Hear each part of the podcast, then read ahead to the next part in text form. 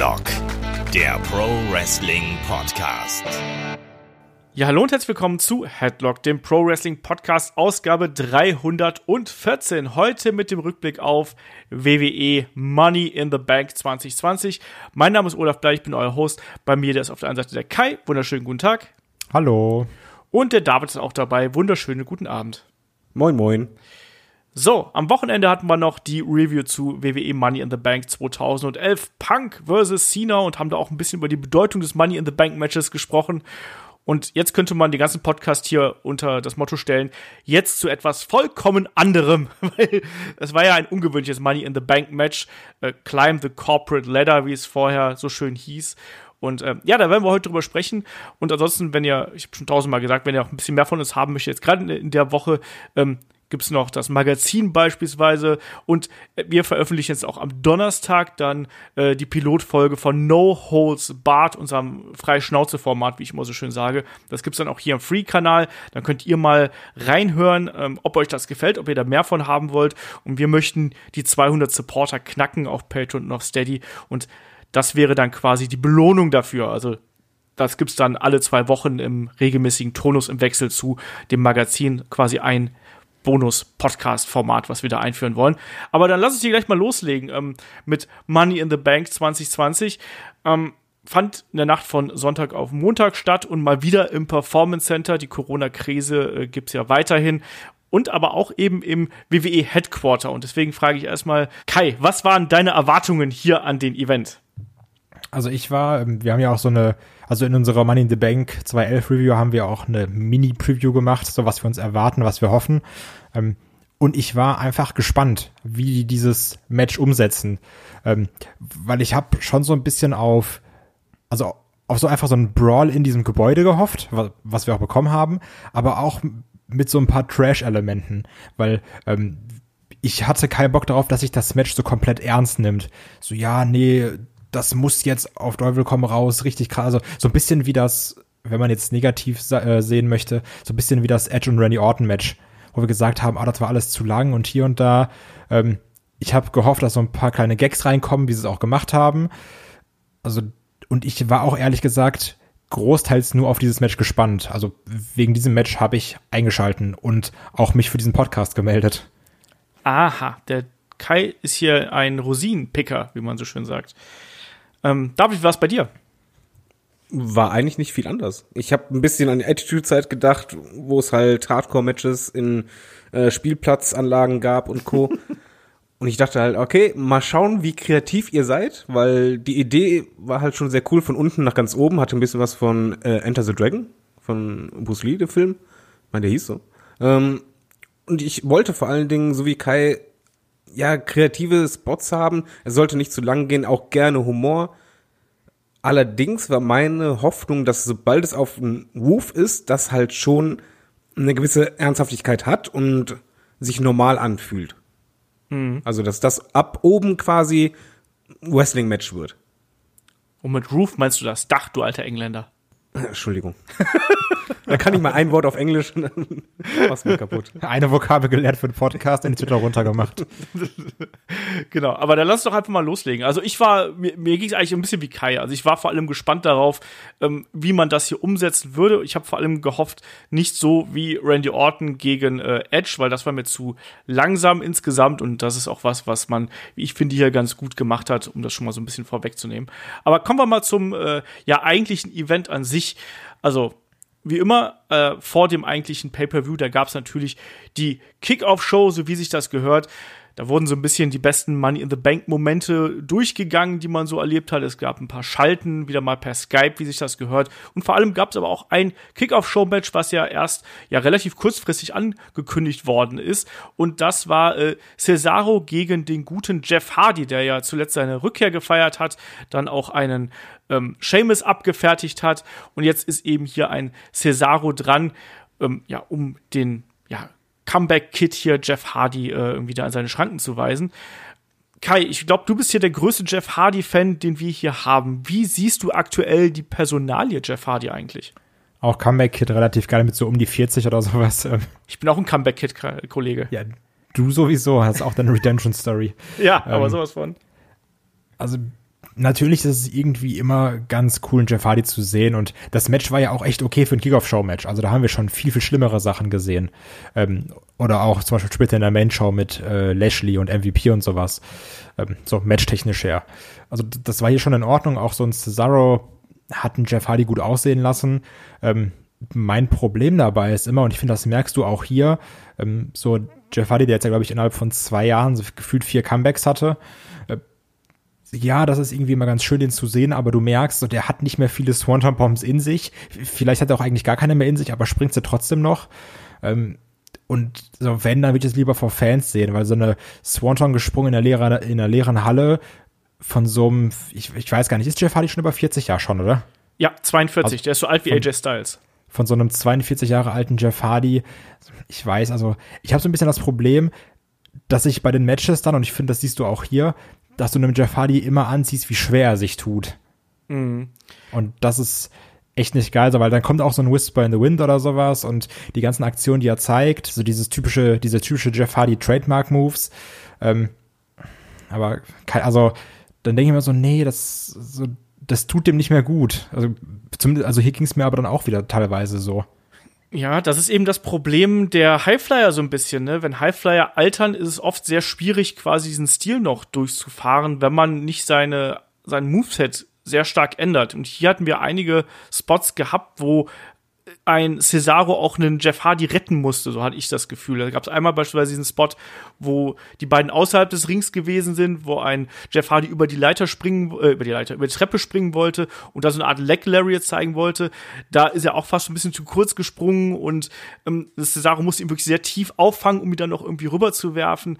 Auch der Whisper in the Wind war ja alles andere als gut geglückt, sagen wir es mal ganz vorsichtig ähm, auch mit dieser fiesen Landung auf dem Knie irgendwo. Ich hatte dasselbe Problem. Ich habe das Gefühl gehabt, dass ein Cesaro hier einen Jeff Hardy extrem durch das Match gezogen hat und David so als ja Comeback-Match irgendwo, hat das jetzt für mich nicht so getaugt, weil auch ein Cesaro natürlich super dominant gewesen ist. Man hat hier irgendwie das Gefühl gehabt, der hat hier einen Jeff Hardy von den 13 Minuten 30, 14 Minuten, die wir hier gehabt haben, eigentlich so 11 Minuten dominiert und zwischendurch durfte dann Jeff Hardy noch mal seine ja, Signatures zeigen eigentlich. Ja, was, ja, ich finde es von der Matchart her nicht so verkehrt, also wie man halt das Match darstellt, weil Jeff Hardy ist für mich halt nicht nur ein Highflyer, sondern vor allen Dingen ein Sympathieträger und er hat halt die Hochzeit immer dann, wenn er halt so ein bisschen der Underdog war oder der Gejagte und der halt so sich durchbeißen muss. Mein Problem ist halt eher genau die Ansetzung, es war halt wertlos, es gab keinen Aufbau, du wusstest halt, alles klar, Jeff Hardy wird eh gewinnen, dadurch hast du auch keine Spannung. Und was mir halt auch abgeht. Ich habe halt gedacht, es, es, gibt vielleicht mal einen anderen Jeff Hardy zu sehen. Das heißt halt nicht den aus TNA-Zeiten, sondern zum Beispiel, er hatte auf Twitter geantwortet, ein Fan halt auf die Frage, ob er nicht mal wieder No More Words als Theme-Song haben möchte und er hätte das gerne gehabt.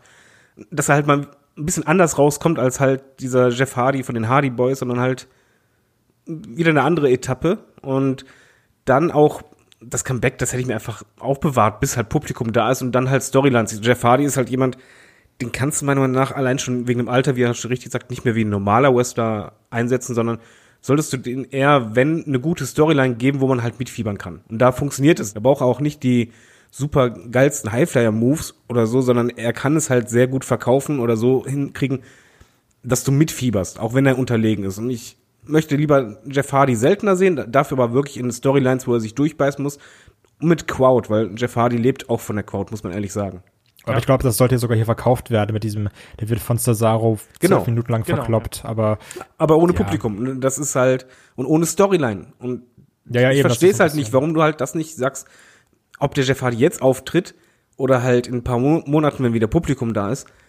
Es macht doch keinen Unterschied für die WWE. Die werden ja nicht ein Pay-Per-View äh, mehr verkauft haben dadurch. Das stimmt. Obwohl ich glaube, dass es gibt hier zwei Komponenten, die ich hier sehe, warum man dieses Match angesetzt hat. Zum einen, man hat sich ja so ein bisschen gewundert, das ist auch das, was ich sehr oft gelesen habe, warum man dieses Match in die Kickoff-Show gesetzt hat. Ich glaube, dass man sich schon erhofft hat, dass Leute einschalten, weil sie Jeff Hardy wresteln sehen wollen und sehen wollen, wie ist der momentan so drauf? Interessiert mich das? Und ne, er ist ein gut, Jeff Hardy ist ein großer Name, deswegen packt man es vielleicht nicht auf die Main Card, sondern sagt, gut, wir packen es hier in die Kickoff-Show, da holen wir vielleicht noch ein bisschen Publikum ran.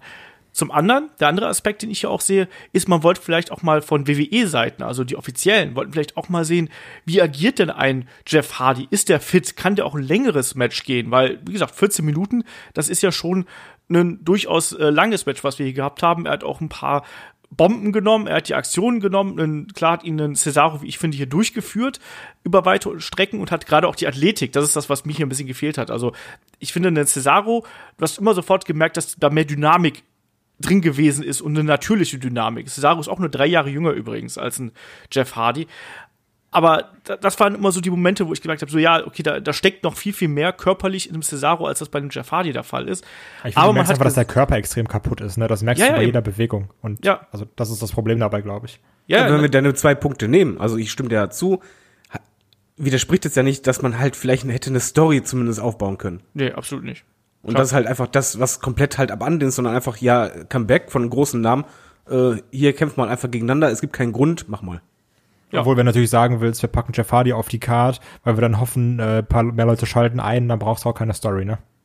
Also wenn das jetzt deine Absicht ist, einfach zu sagen, wir packen Jeff Hardy in die Kickoff-Show, dann schalten Leute ein, dann Ja, aber, aber du kannst doch bei ihnen super eine Storyline machen nach dem Nein, nein, das er sag ich ja nicht, natürlich. Er will es noch einmal allen zeigen und selbst dann kannst du in eine Kickoff-Show packen.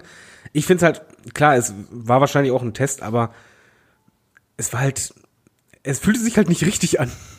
Ja, aber wobei ich ja sagen muss, die Geschichte ist ja hier schon, Jeff Hardy kommt noch mal zurück und hat jetzt seinen letzten Run und so. Das ist ja hier die Geschichte.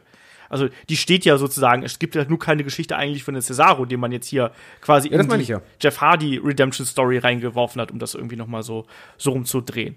Ja, Match an sich, aber das hat Kai gerade eben schon sehr, sehr richtig gesagt. Ich fand es auch absolut in Ordnung. Es war ein längeres Kick-Off-Show-Match, aber so von der Action her, die wir hier gesehen haben, war das absolut ordentlich.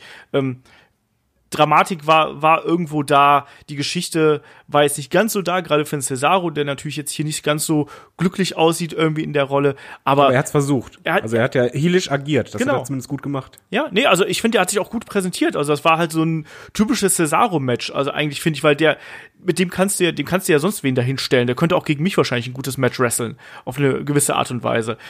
Ähm, und würde da ein gutes Match aus mir rausholen oder so. Deswegen ist das, glaube ich, als, als Gegner so als Einstieg schon mal absolut optimal, weil Cesaro hat hier heelisch agiert, er hat seine Kraft gezeigt, Jeff Hardy hat seine Zähigkeit, seine Aktionen gezeigt. Das hat schon gepasst, so als Kick-Off-Show-Match. Ähm, war aber trotzdem überraschend, dass es eben dann doch eine Kick-Off-Show gewesen ist. Am Ende gewinnt auf jeden Fall Jeff Hardy dann hier doch ähm, klar und deutlich, äh, so wie sie es äh, gehört. Natürlich auch mit der, mit der Swanton waren auch vorher so ein paar Aktionen von Barrikade und sowas mit dabei. Kann man, kann man so machen. War ordentlich. Jeff Hardy Moves halt, ne?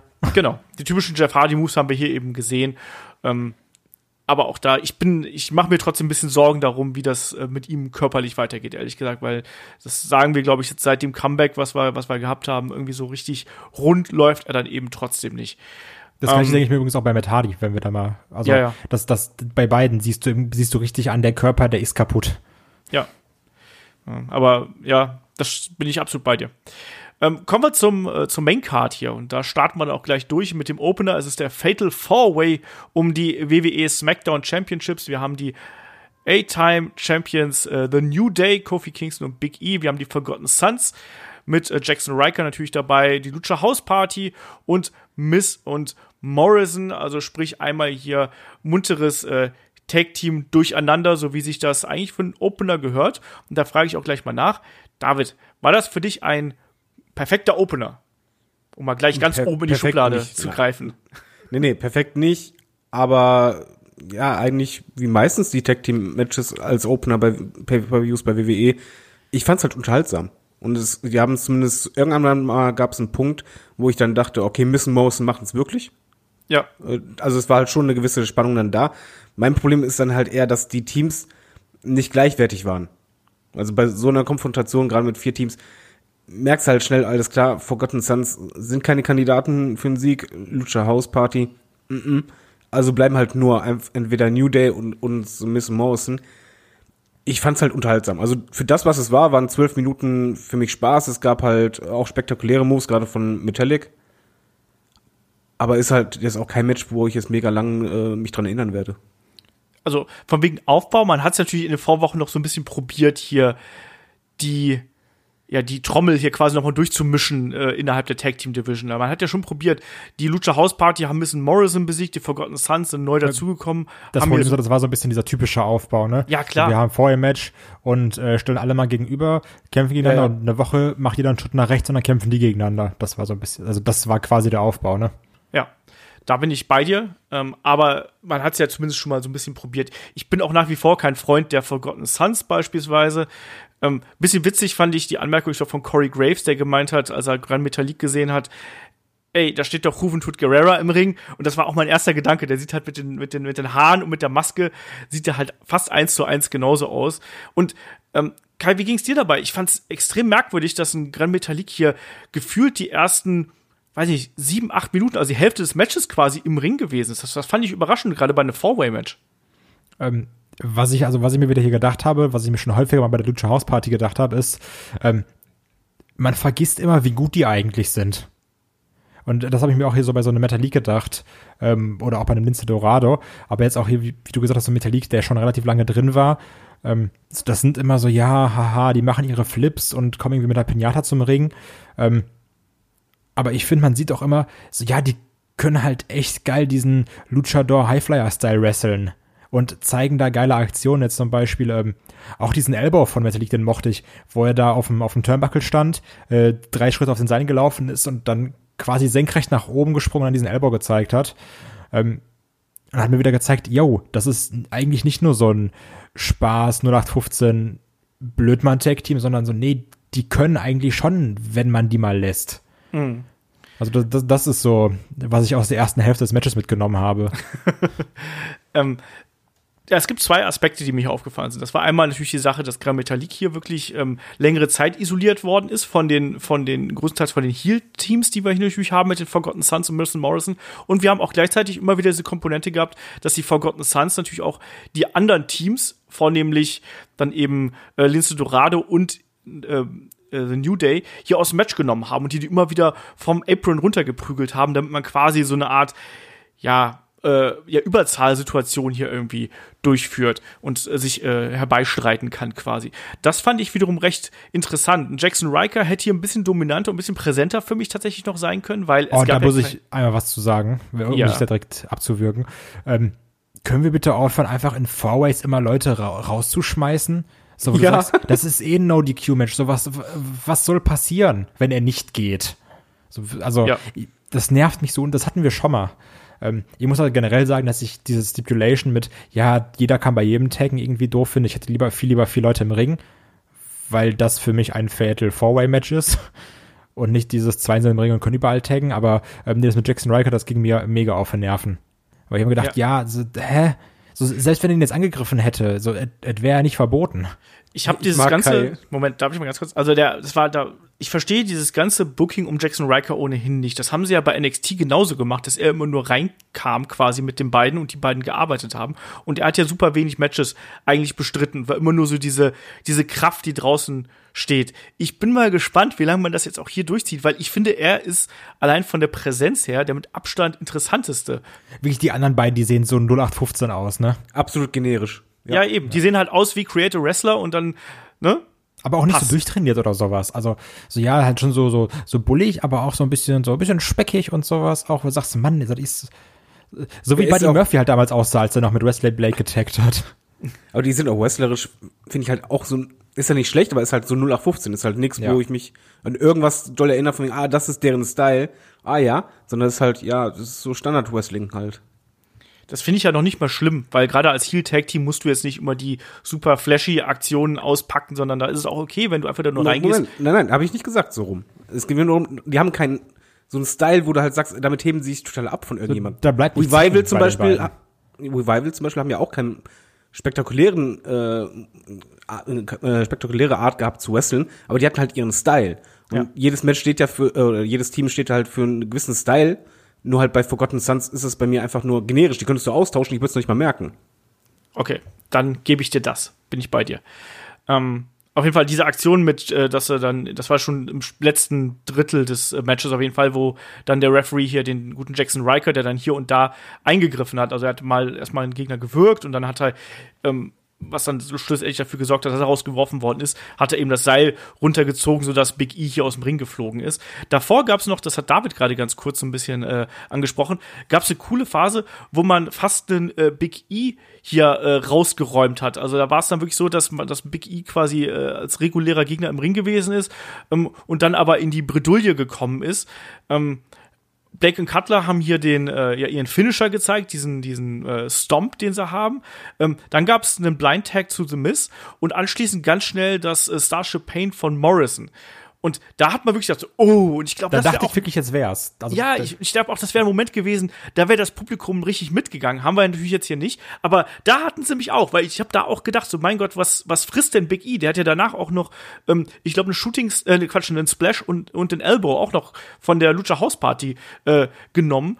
Und das fand ich schon eine ne, ne spannende Phase. Und dann gab es diesen Rauswurf und anschließend ja relativ schnell dann auch ähm, das Big Ending gegen Metallic und dann eben das Finish. Aber ich mochte diesen Nierfall, Kai. Ich glaube, da bist du bei mir, oder? Ja, definitiv. Also man muss auch sagen, das war auch so vom Kamerawinkel sehr gut, weil du jetzt nicht gesehen, also du hast im Moment, in dem Moment nicht gesehen, wo sind gerade die anderen, kommt einer rein und unterbricht das. Weil häufig siehst du ja schon so, ah, okay, da vorne lauert gerade einer. Ähm, das haben sie wirklich gut gemacht, also weil ich, ich hätte mir auch Mr. Morrison vorstellen können als Sieger. Irgendwie, der hätte auch gepasst, meiner Meinung nach.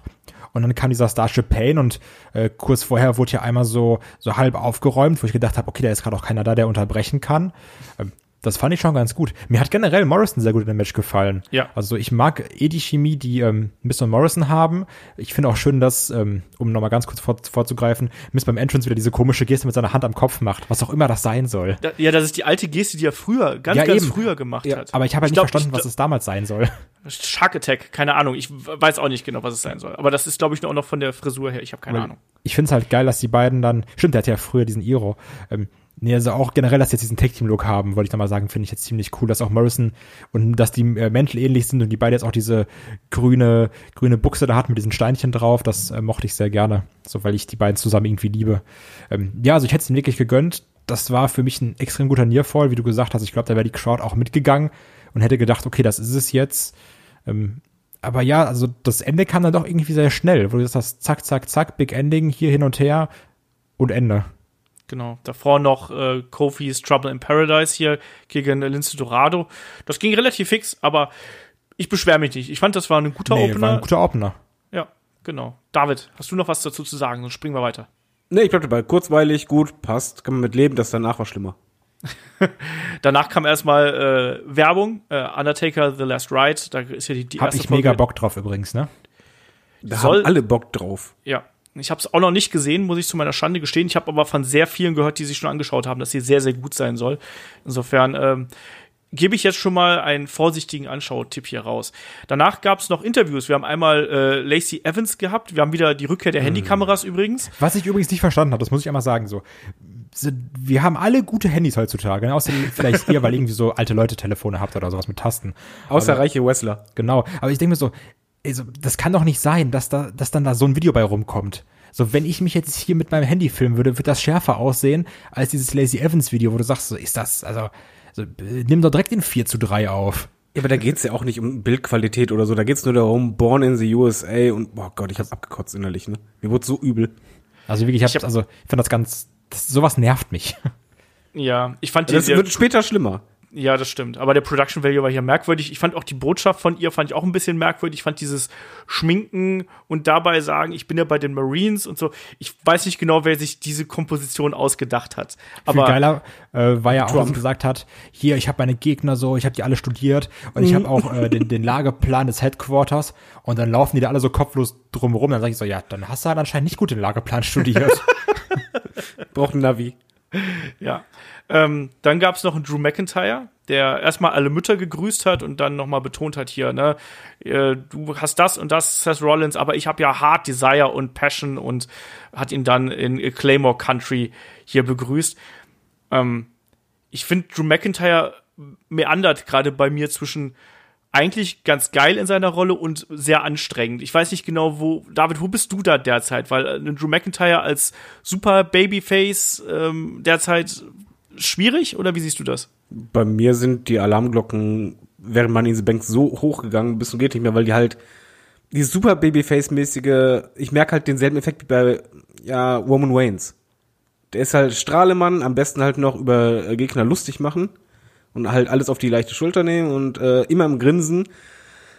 Für mich passt es halt zu Drew McIntyre nicht. Ich möchte halt da eher wirklich diesen äh, schottischen Zerstörer haben, der halt äh, klar auch mal flapsig sein kann oder mal einen Spruch raushauen kann, aber auf mich wirkt es halt weniger cool, sondern halt so aufgesetzt, ja, ich bin ja eh äh, der Kerl, der in eine Lachkiste geschlafen hat und einen Clown gefrühstückt hat, ist halt nicht meins. Also ich habe da wirklich ein Problem mit und ich, ich glaube auch, man geht damit den falschen Weg, weil es wird derselbe Weg gerade gemacht wie bei Roman Waynes ich finde dieses Promo-Bild, was sie von Drew McIntyre gemacht haben, das ist, ich weiß nicht, wer gesagt hat, das nehmen wir jetzt und das packen wir auf Poster und ich weiß, ich finde, das sieht so unvorteilhaft aus. Dieses komische Grinse-Ding, ne?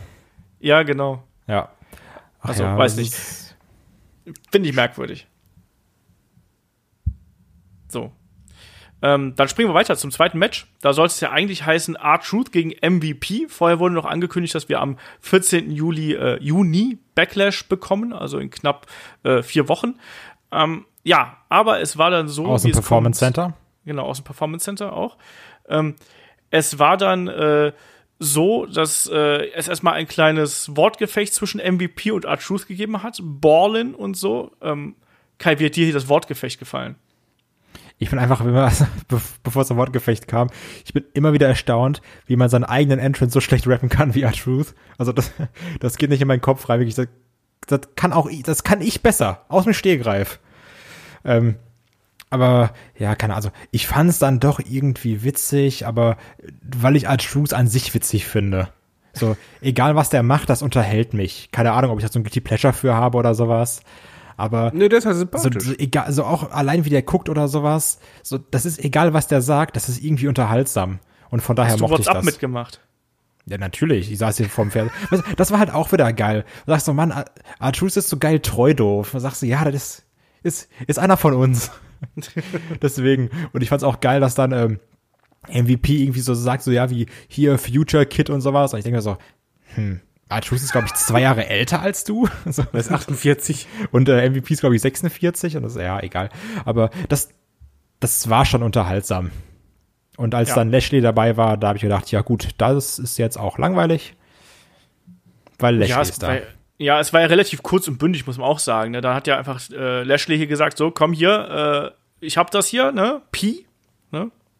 Und dann, äh, du hast die Night off und dann gab's einfach mal Lashley gegen Truth so leicht läuft das, einfach mal hier das Match zu übernehmen. Ähm, ich glaube, auf das Match müssen wir gar nicht großartig eingehen. Das war ja super, super kurz und knapp. Es gab eine versehentliche Ohrfeige noch, aber am Ende gab es dann eben den Spear von Lashley.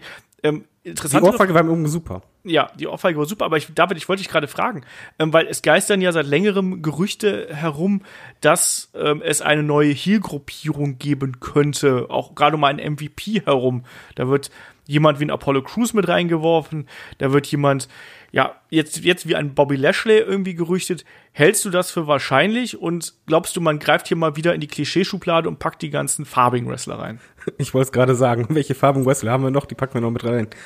Ich halte es für wahrscheinlich. Ich halte es aber auch nicht für so schlimm, weil MVP ist halt für mich jemand, der war damals am Mikrofon sehr stark und der ist heute immer noch sehr stark. Im Ring muss ich den halt nicht sehen, aber er kann halt jemand sein, der das Sprachrohr ist und der seine Rolle auch sehr gut verkaufen kann. Ich hätte da kein Problem mit. Ganz ehrlich. Ich hatte eher ein Problem mit, mit dem Match und Segment, weil das kann man auch bei War zeigen oder bei SmackDown. das oder in der Kickoff-Show. Oder in der Kickoff-Show, genau. Aber ich brauche es halt nicht im Pay-Per-View. Da möchte ich halt sowas auch nicht unbedingt sehen. Aber so eine Gruppierung, warum denn nicht? Also MVP kann ich gerne auch öfters am Mikrofon sehen, weil ich finde den Typen einfach unterhaltsam. Das hat er damals richtig gut gemacht und finde, der hat halt daran nichts verloren. Der bringt ja auch extrem viel Charisma mit, das muss man einfach sagen, und eine Sicherheit am Mikrofon das würde auch für mich tatsächlich absolut passen. Also ich fand das jetzt auch nicht so schlimm, dass wir das hier auf der Maincard gehabt haben. Kai, fandst du das so schlimm? Das, das war ja, wie gesagt, ein relativ kurzes Segment quasi eigentlich. Hat dich das gestört, so wie in David? Oder sagst ja, du, ja? Wenn daraus was wird, macht es ja Sinn, das da zu zeigen, ne? Aber wenn es jetzt einfach nur ein Segment war, um ein Segment zu sein, dann ist es natürlich Quatsch. Aber wenn das jetzt so ein bisschen der Startschuss ist oder das so die, den, so ein bisschen den Weg ebnet für diese MVP äh, Heal Stable Truppe da, dann macht es halt Sinn, das schon auf der Main Card zu haben. Ja. Ich bin nur mal gespannt, wie viele Neuanläufe man einem Bobby Lashley jetzt hier noch gibt. Ich meine, der war jetzt schon mit Leo Rush unterwegs, er war schon mit Lana unterwegs, wenn er jetzt noch mit MVP unterwegs ist und jetzt versucht man uns auch hier wieder zu verkaufen. Hey, das ist ein anderer Bobby Lashley, ein wütender Bobby Lashley. ja, war auch komplett anders. ja, hm. Ich weiß nicht. Ähm, aber ich bin dabei bei, bei, bei euch. Also wenn, da, wenn daraus jetzt was wird, wenn das irgendwie eine Zusammenarbeit wird, das kann auch den Leuten nur gut tun. Ich habe auch damals schon gesagt, ich finde auch, dass ein Leo Rush auf seine nervige Art und Weise, die er nun mal an den Tag gelegt hat, hat auch ein Bobby Lashley gut getan.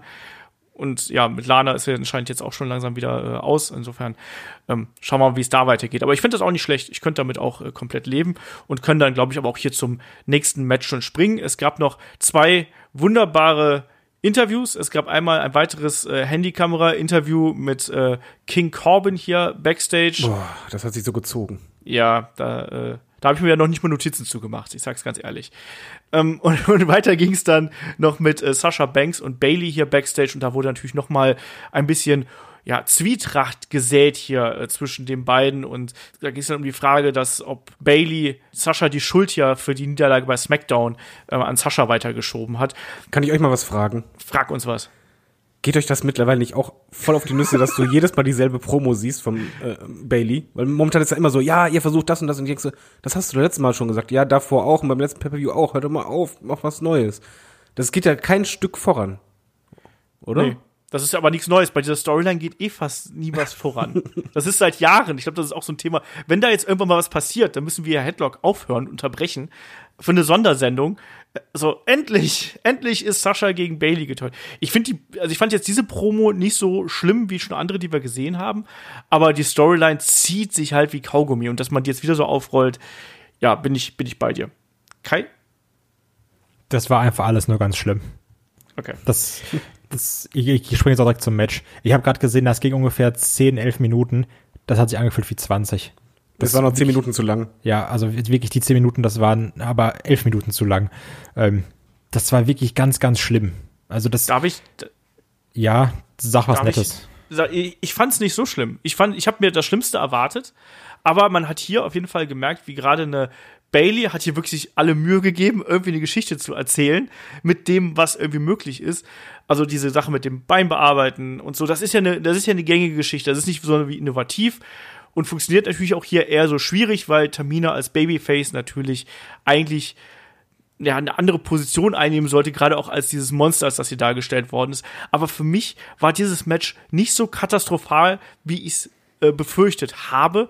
Mein Problem ist einfach, dass bei jeder Aktion, die Tamina ausgeführt hat, hast du das Gefühl gehabt, dass Bailey hier immer mithelfen musste. Bei diesem ersten Bodyslam, da ist sie ja einer Tamina förmlich in den Arm gesprungen. Bei späteren Aktionen war es dann eben auch genauso, dass, dass sie äh, da extrem unterstützen musste und dass ein Tamina auch bewegungstechnisch einfach, also super langsam, behäbig und träge unterwegs gewesen das ist. Das wollte ich nämlich sagen, weil ich, hab, ich finde, du hattest das Gefühl, eine Tamina bewegt sich in Zeitlupe. Also auch, es sieht ganz schlimm war diese Aktion, wo sie irgendwie vom, vom obersten Seil springen oh, ja. will und sie dann wirklich so einen Hops runter macht, wo es eigentlich darum geht, dass sie also ich glaube, es sollte so aussehen, dass Bailey kontern will, aber Tamina das schon vorher sieht und deswegen die Beine hat. Und das sah dann so aus wie, Tamina springt runter, Bailey nimmt die Beine hoch, Tamina nimmt die Beine. Und also. Und Tamina da, rutscht noch aus dabei. Ja, wirklich. Und dann, also, das war so unbeholfen. Und also, das war keine Ahnung, was da war. Also, nee. Das war eine also, gar nichts. Mal an Olaf. Ich fand das Match jetzt nicht katastrophal. Das Problem war einfach nur, es war sehr anstrengend dazu zu gucken. Zum einen, ich kann dieses Dauergekreische einfach nicht ab. Und das war halt 10 Minuten 30 Gekreische. Und zum anderen hast halt Tamina da, wo dir die Kommentatoren was erzählen und du ich glaube, 99,99% aller Wrestling-Fans nur denken, ihr braucht mir denn nichts verkaufen, die verliert doch eh. Jetzt kommt mal bitte zum Punkt, wo irgendwie ein Finish kommt, wo Sascha Banks eingreift und fertig ist. Weil du siehst das halt immer wieder. Du merkst es ja auch wirklich, eine Termina kann halbwegs okayen äh, Superkick und einen mittelmäßigen Simone Drop. Nee, der ist schrecklich. Also, und das sind so die einzigen zwei Moves, die sie macht. Und denkst, oh Mann, also du hast halt wirklich gemerkt, dass sich deine Bailey verdammt toll anstrengend. Aber ja. ähm, außer jetzt, so, die waren beide stets bemüht, kam da jetzt auch nicht mehr bei rum bei mir. Also ich wirklich, ich fand das ganz, ganz schlimm. Nee, da muss ich sagen, also ganz, ganz schlimm fand ich es nicht. Ich fand es nicht gut. aber es fällt nicht in die Kategorie, oh mein Gott. Also ich habe natürlich auch hier nicht viel erwartet, sagen wir es mal so. Ich habe mir wirklich Schlimmeres erwartet und für das, was es dann gewesen ist, ich gebe hier zumindest einer Bailey hier ein Fleißsternchen dafür, dass sie ähm, aus Tamina versucht hat, ein ordentliches Match rauszuholen und dass da eine Geschichte drin gewesen ist. Also das Aber hat man zumindest probiert und am Ende haben wir noch den Bogen gehabt ähm, mit Sascha Banks irgendwo. Hätte ich das zehn Minuten gebraucht? Nee, hätten da vielleicht auch fünf, sechs Minuten gereicht, wahrscheinlich schon. Ähm, sollte Tamina in irgendeiner Form in, um irgendeinen Champion-Titel mitkämpfen? Nein. Ja, das ist halt das Problem. Es geht halt um einen Ja. fucking Titel. Und dann hast du halt ein Match, was du eigentlich auch eins zu eins in der Konstellation bei einer Weekly sehen kannst, wo es halt um nichts geht. Und ich habe halt momentan immer das Gefühl, ich sehe halt immer dieselben Bailey-Matches. Also sie versucht halt Jo. wirklich alles, auch diesen Charakter. Aber es ist, es fühlt sich halt immer gleich an und ich weiß halt, wie, welches Ende, alles klar, Sascha Banks greift halt ein, na, na, na. Es ist halt irgendwie, keine Spannung kann da aufkommen und es ist halt auch kein wertiger Kontrahent oder Kontrahentin in dem Falle, die irgendwie dasteht. Und es geht um einen Titel. Auch Du dieser halt- Bailey Hill Charakter so, so wie, wie episch der am Anfang da dargestellt wurde mit, ich mache jetzt hier die, meine, meine Luftbuddies kaputt. So, so gefühlt ist da seitdem nichts passiert. Also so, das ist immer noch das Gleiche. Finde ich. Außer jetzt natürlich, dass jetzt nicht mehr Leute umarmt oder sowas, aber auch dieser Hill Charakter, der, der gibt mir gar nichts und der sagt mir auch gar nichts. Weil es immer so dieses ist, ja, wann turnen sie denn jetzt gegeneinander? Und mehr passiert da nicht. Das ist richtig. Ja, Match schwierig, Storyline stagniert, Charaktere stagnieren auch. Ähm, Tamina, ich weiß nicht, warum man die ausgebuddelt hat, aber das zeigt natürlich auch derzeit die Schwächen der SmackDown-Damen-Division. Das muss man auch mal so ganz klar sagen, was wir, was wir hier gehabt haben. Mich hat übrigens auch gestört, um mal so ähm, Details hier aufzugreifen, mich hat gestört, dass Bailey als erste rausgekommen ist und Tamina als zweite rausgekommen ist. Ich verstehe nicht genau, warum man hier nicht die klassische Reihenfolge nimmt, wegen des Interviews. Keine Ja, Ahnung. wollte ich gerade sagen, bestimmt wegen des Interviews, aber das hätte man Ja, auch anders regeln können. Genau, deswegen, das stört mich. Und diesen Wasserspot, den wir da noch in der Mitte gehabt haben, womit man dann eine Tamina aufgeweckt hat, so, oh je, naja. Fand Ähm, es auch einfach geil, dass sie auf das Wasser null reagiert hat. Ja, absolut ignoriert. ja, also wie gesagt, ich fand das, das Finish fand ich dann okay mit dem Crucifix, das hat, sieht man nicht so oft, aber auch da die Dynamik einer Tamina, äh, kompliziert, sagen wir es mal so. Danach gab es auf jeden Fall noch einen Beatdown gegen Tamina und dann äh, Bailey und Sascha standen äh, gut da, sagen wir es einfach mal so. Und damit haben wir die Geschichte auch äh, erledigt. Kommen wir zum äh, nächsten Match, beziehungsweise zum nächsten Interview. Da haben wir einen Seth Rollins gesehen. Der hat übrigens eine gute Kamera bekommen. Das muss man vielleicht auch mal betonen. Der, ähm, der nochmal eine Promo gehalten hat. Ähm, und ich fand es so lustig, dass er gesagt hat, dass es sein Kreuz, ähm, die Company in eine bessere Zukunft zu tragen und zu präsentieren. Das war doch extra so geschrieben. Also das ist doch. Natürlich. Das war so, also da ist er, unser Jesus. Natürlich, aber das, das fand ich, das fand ich ganz nett. Wir kommen gleich nochmal auf den Entrance von Seth Rollins zu sprechen, da hat sich auch was getan. Ich lieb ja sowieso Aber diese trotzdem- Persona. Also ich finde die richtig gut. Ja, genau. Bin ich auch tatsächlich bei dir. Ähm, kommen wir aber zum nächsten Match, weil da gibt es natürlich den Kampf um die Universal Championship. Äh, Champion Braun Strowman gegen Bray Wyatt. Nicht gegen den Fiend, sondern gegen den lila Laune Bray Wyatt. Und da gab es ja schon ähm, in den letzten Wochen die Segmente, wo Bray Wyatt äh, Braun Strowman das Angebot gemacht hat mit der Schafsmaske. Hier, komm zurück, komm zurück zu mir und so weiter und so fort. Was mich hier überrascht hat, dass wir tatsächlich ein längeres Match gehabt haben, wo auch tatsächlich Bray Wyatt ein bisschen mehr wresteln durfte und auch tatsächlich Offense ins Ziel gebracht hat. Bevor wir ganz zum Match kommen, ähm, wollte ich noch mal zwei Sachen vorher anmerken. Also die jetzt nicht zum Match direkt gehören. Ähm, erstens, ich finde den Entrance von einem Flyer, Fly Funhouse Bray Wyatt super witzig, weil er da diesen Feel Good TV Nachbarmann da so äh, Mr. Rogers oder wer auch immer super toll verkörpert. Aber ein Epileptiker darf das nicht gucken, bei den Lasern. das war so krass. Ich wurde fast blind. Ähm, Das mochte ich auf jeden Fall und ich finde es echt heftig, wie sich auch ein Braun Strowman nicht nur vom Körper her, weil er hat ja echt auch abgespeckt, aber auch so vom Gesicht her verändert hat. So, damals sah er noch so ein bisschen aus wie, äh, wie, wie heißt das? Sam von, von äh, Game of Thrones. So ein bisschen. Und also, der hat sich ja auch schon extrem gemacht, ne? So in diesen, wann war, was sind's? Sechs Jahre? Irgendwie sowas? Bestimmt, ne? Ja, Ich glaube schon. ja, also das äh, gut für Braun. Das wollte ich noch anmerken. Die beiden Sachen Ja. sind mir aufgefallen. Äh, bin ich bin ich bei beiden bei dir. Aber David, ähm, hast du auch den Eindruck gehabt, dass man jetzt hier einen äh, Bray White ein bisschen mehr hat wresteln lassen? Also da war ja durchaus ein bisschen Offense, was er da am Anfang schon ins Ziel gebracht hat. Braun Strowman war anfangs relativ dominant, dann gab es aber unter anderem den DDT draußen und dann auch Clothesline und die Senton. Also hat er durchaus äh, ja, jetzt den Braun Strowman nicht in Bedrängnis gebracht, aber zumindest schon ein bisschen äh, ja angekratzt, sage ich mal. Ich werde jetzt mal was sagen, was ihr aber auf jeden Fall anders sehen werdet. Das war für mich eines der besten Bray White Matches.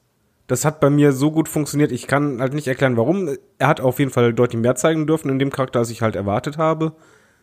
Es war halt für mich ein sehr starkes und intensives Hin und Her. Von beiden Seiten auch einfach verdammt, ja, starke Moves oder harte Moves.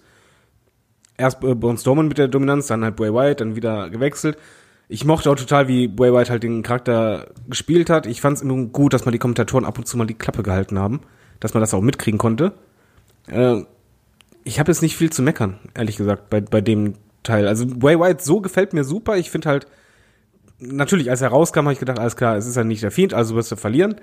Aber wie man das halt umgesetzt hat, ich fand das richtig gut. Das war ein Brawl oder halt ein harter Kampf, der mir super gefallen hat. Es war Storyline drin, es war für mich als Zuschauer ohne Publikum eines der Matches auf der Karte, wo ich am meisten Spaß hatte. Jetzt ich habt ihr. Ja, ich, ich habe tatsächlich bei mir so ein bisschen gemerkt, dass ich bei diesen Bray White Matches immer so ein bisschen mehr drin bin, weil ich ein bisschen emotionaler involviert bin als bei vielen anderen Figuren, weil der dann eben doch ein bisschen aufgebaut worden ist. Im Gegensatz zu Kai bin ich übrigens kein großer Freund von diesem Entrance, weil ich dieses verdammte Lied den ganzen Tag über nicht mehr aus dem Kopf bekommen habe. Ja, aber das ist ja gut. gut. Das spricht ja für den Entrance. ja. Meine Frau war neben mir, die, die äh, kannte den Entrance noch nicht, den Song, ne? Die die ganze Zeit mit so einem, das war ein schönes Lied. Ich war so, ja, ja. Nee, war super. Auch dieses Grinsen und Winken und so. Ich, gerne öfters. Also, was ich dann hier noch äh, hervorheben möchte, ist diese ähm, ja, Offense, die, ähm, äh, die dann auch ein Bray White hier ins Ziel gebracht hat. Ich habe gerade gesagt, nicht nur ein DDT auf den Hallenboden, der schon mal per se äh, heftig aussieht. Ähm, äh, sieht. Dann ist ja auch ein Braun Strowman noch mal die Treppe geworfen worden, wo auch ein Bray White ihm entgegengerufen hat, hier, look what you made me do. Und dann gab es ja die Vorbereitung für Sister Abigail und hat man gedacht, der kommt und da gab es stattdessen eine Tornado DDT. Und ja. das war auch eine Aktion, die habe ich von Bray White wüsste ich jetzt nicht genau, wann ich die das letzte Mal gesehen hätte. Und erst danach Sister Abigail, aus dem man dann äh, der Braun Strowman wiederum äh, rausgekickt ist und dann eben ein White vollkommen ja entnervt what und äh, hat dann offensichtlich auch hier den Fiend gehört, der ihm äh, Tipps gegeben hat. Es sollte einen zweiten Sister Abigail geben und da ging dann die Offense-Phase eines äh, Braun Strowman äh, los, inklusive ja hin und her, Strowman Express und so. Und Bray kickt dann eben einen Braun aus dem Ring. Und man sieht erstmal nur einen Bray im Ring selber. Und dann taucht ein Braun wieder auf und hat die schwarze Schafsmaske auf. Bevor ich David frage, frage ich erstmal Kai. Kai, wie hat dir der Abschluss dieses Matches gefallen? Weil das war ja schon so ein bisschen ähm, äh, Schmierentheater, sage ich jetzt einfach mal. Ja, also das ist ja die Sache. Also bei diesen White Matches, was ja auch David gesagt hat oder auch was auch du gesagt hast, da geht's ja nicht um das Match per se, sondern geht's ja auch viel um das drumherum, um die Unterhaltung. Und das Gute ist ja, also so, so kacke wie MT Arena Wrestling ist, hier ist eben der Vorteil, dass du auch die Gespräche im Ring hören kannst und kannst damit arbeiten. Und ähm, das mochte ich, dass diese, diese Schauspielerei von dem Bray Wyatt die ganze Zeit und dass du dann auch so diese Zerrissenheit und alles, was er sagt, mitbekommen hast. Oder dass auch ein Braun immer angesprochen hat.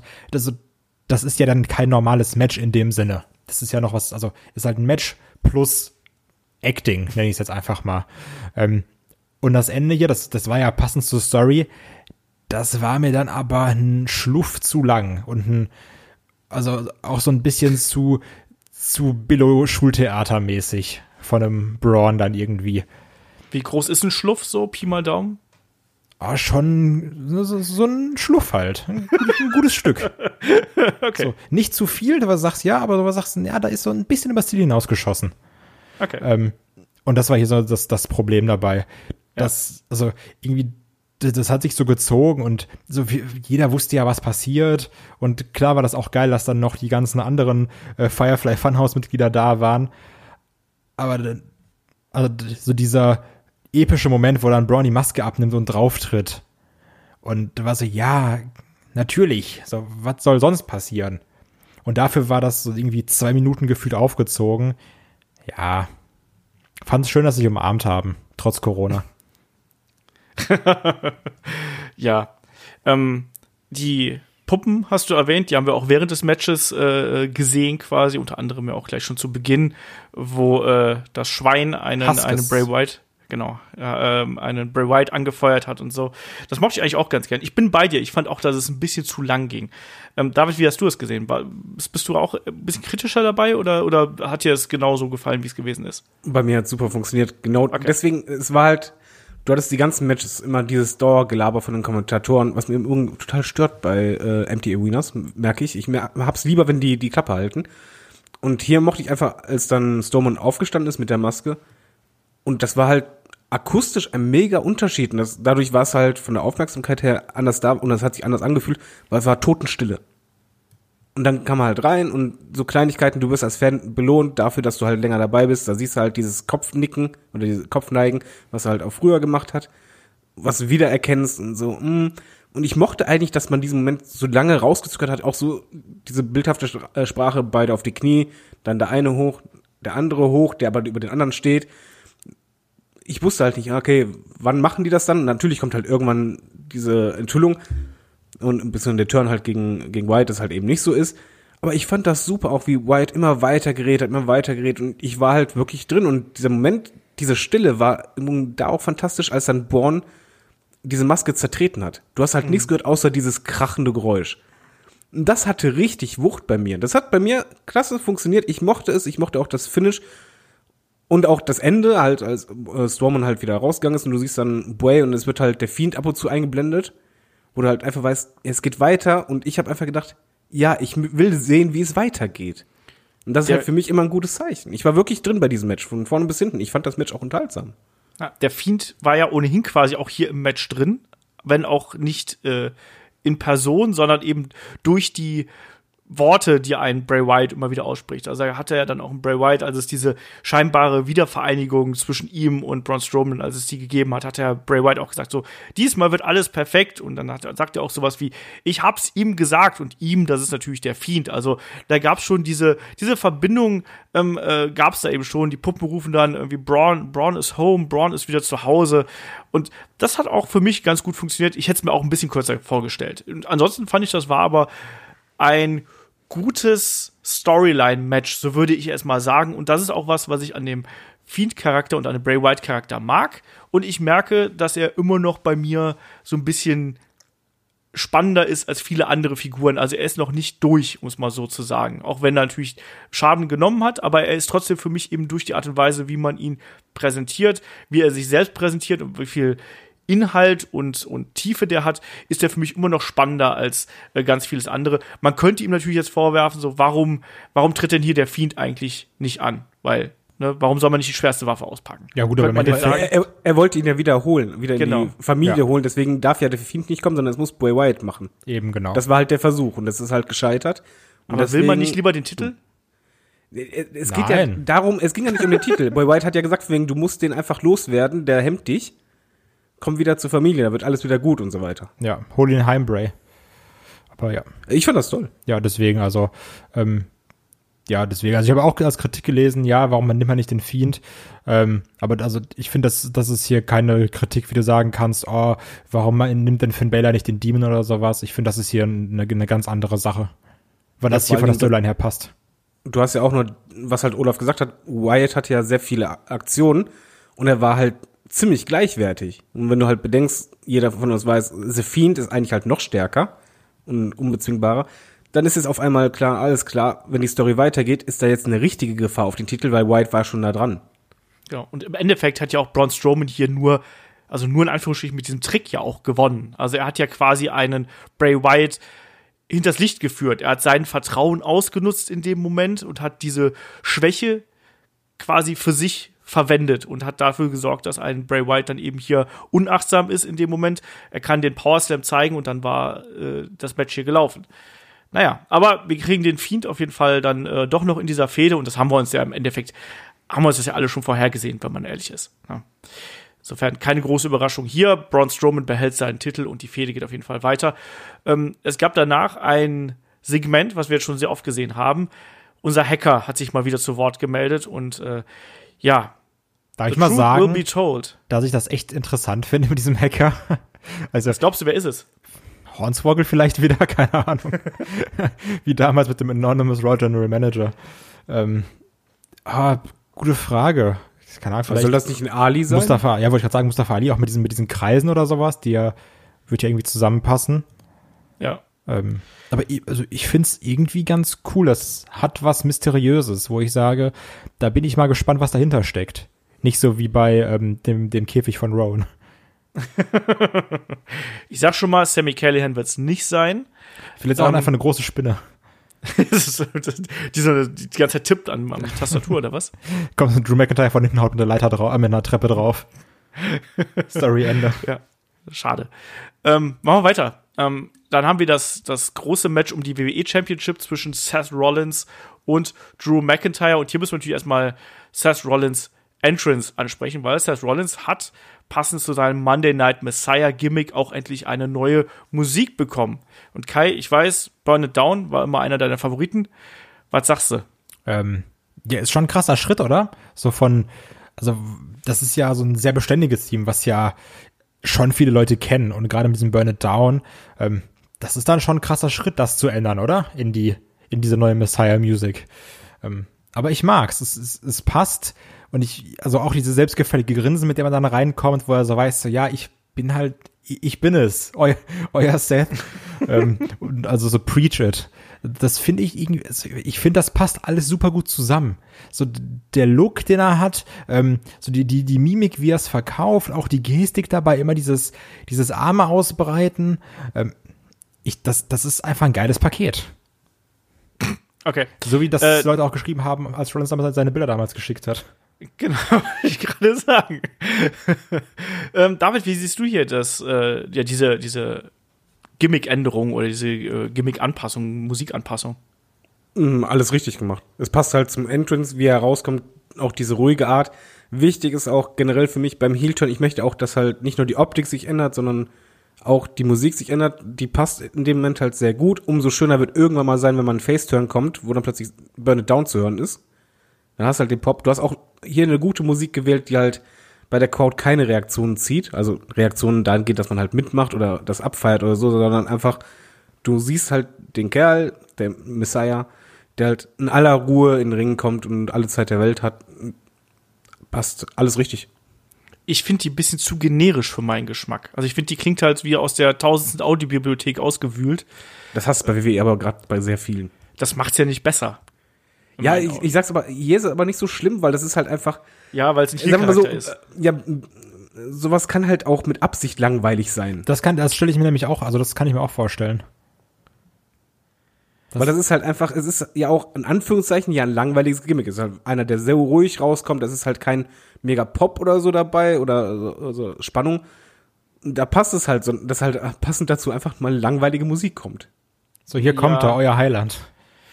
Ja, ich, ich verstehe eure Begründung. Alles, was mir fehlt, ist der Glaube. Nein, Quatsch. Ähm, ich, mir ist es halt ein bisschen zu wenig episch, weil das gehört ja auch so ein bisschen zu ihm, dass er so ein bisschen sicher selbst beweihräuchert. Ich finde, da hätte man ein bisschen mehr, nicht Wiedererkennungswert, aber ein bisschen mehr Wucht, vielleicht mit Chören, vielleicht mit irgendwas anderem, was aus diesem kirchlichen, sakralen Bereich irgendwie damit reinspielt. Du hättest ihm auch einfach das Bailey-Theme geben können. das ja, das würde auch passen. Aber du hast doch auch dann dadurch, dass es halt so ist, kannst du doch halt sowas mit Chören zum Beispiel beim großen Pay-per-View machen. Später mit Publikum. Ja. Hey, hey, hab Geduld, habe Glaube. Nee, ich, ja, ja, genau. Nee, aber ich muss auch sagen, dass mir dieser Wechsel auch von wegen Geduld passend dazu, mir kam der auch zu spät. Ich finde, das hätte man auch schon früher machen können, dass man diesen Schritt vollzieht. Ja, das ist richtig. Na, aber ansonsten, dass der eine neue Musik braucht, damit du nicht mehr diesen Burn It Down Wiedererkennungswert hast, da sind wir uns auf jeden Fall alle einig. Das heißt, das ist ein Schritt in die richtige Richtung. Ich finde es noch nicht, ich finde es nicht perfekt. Ich kann eure Begründung nachvollziehen, ähm, aber ich finde, ich habe mehr Recht als ihr. Immerhin, so. wir haben nicht gesagt perfekt, wir haben gesagt, das passt zum Charakter. Und wir haben recht. So. Ist ja auch egal. Ähm, so, kommen wir zum Match. Ähm, das war äh, ein längeres Match, was wir hier auf der Card gehabt haben. Mit, äh, ich glaube, gut an, an die 19 Minuten so um den Dreh, 19, 20 Minuten fast.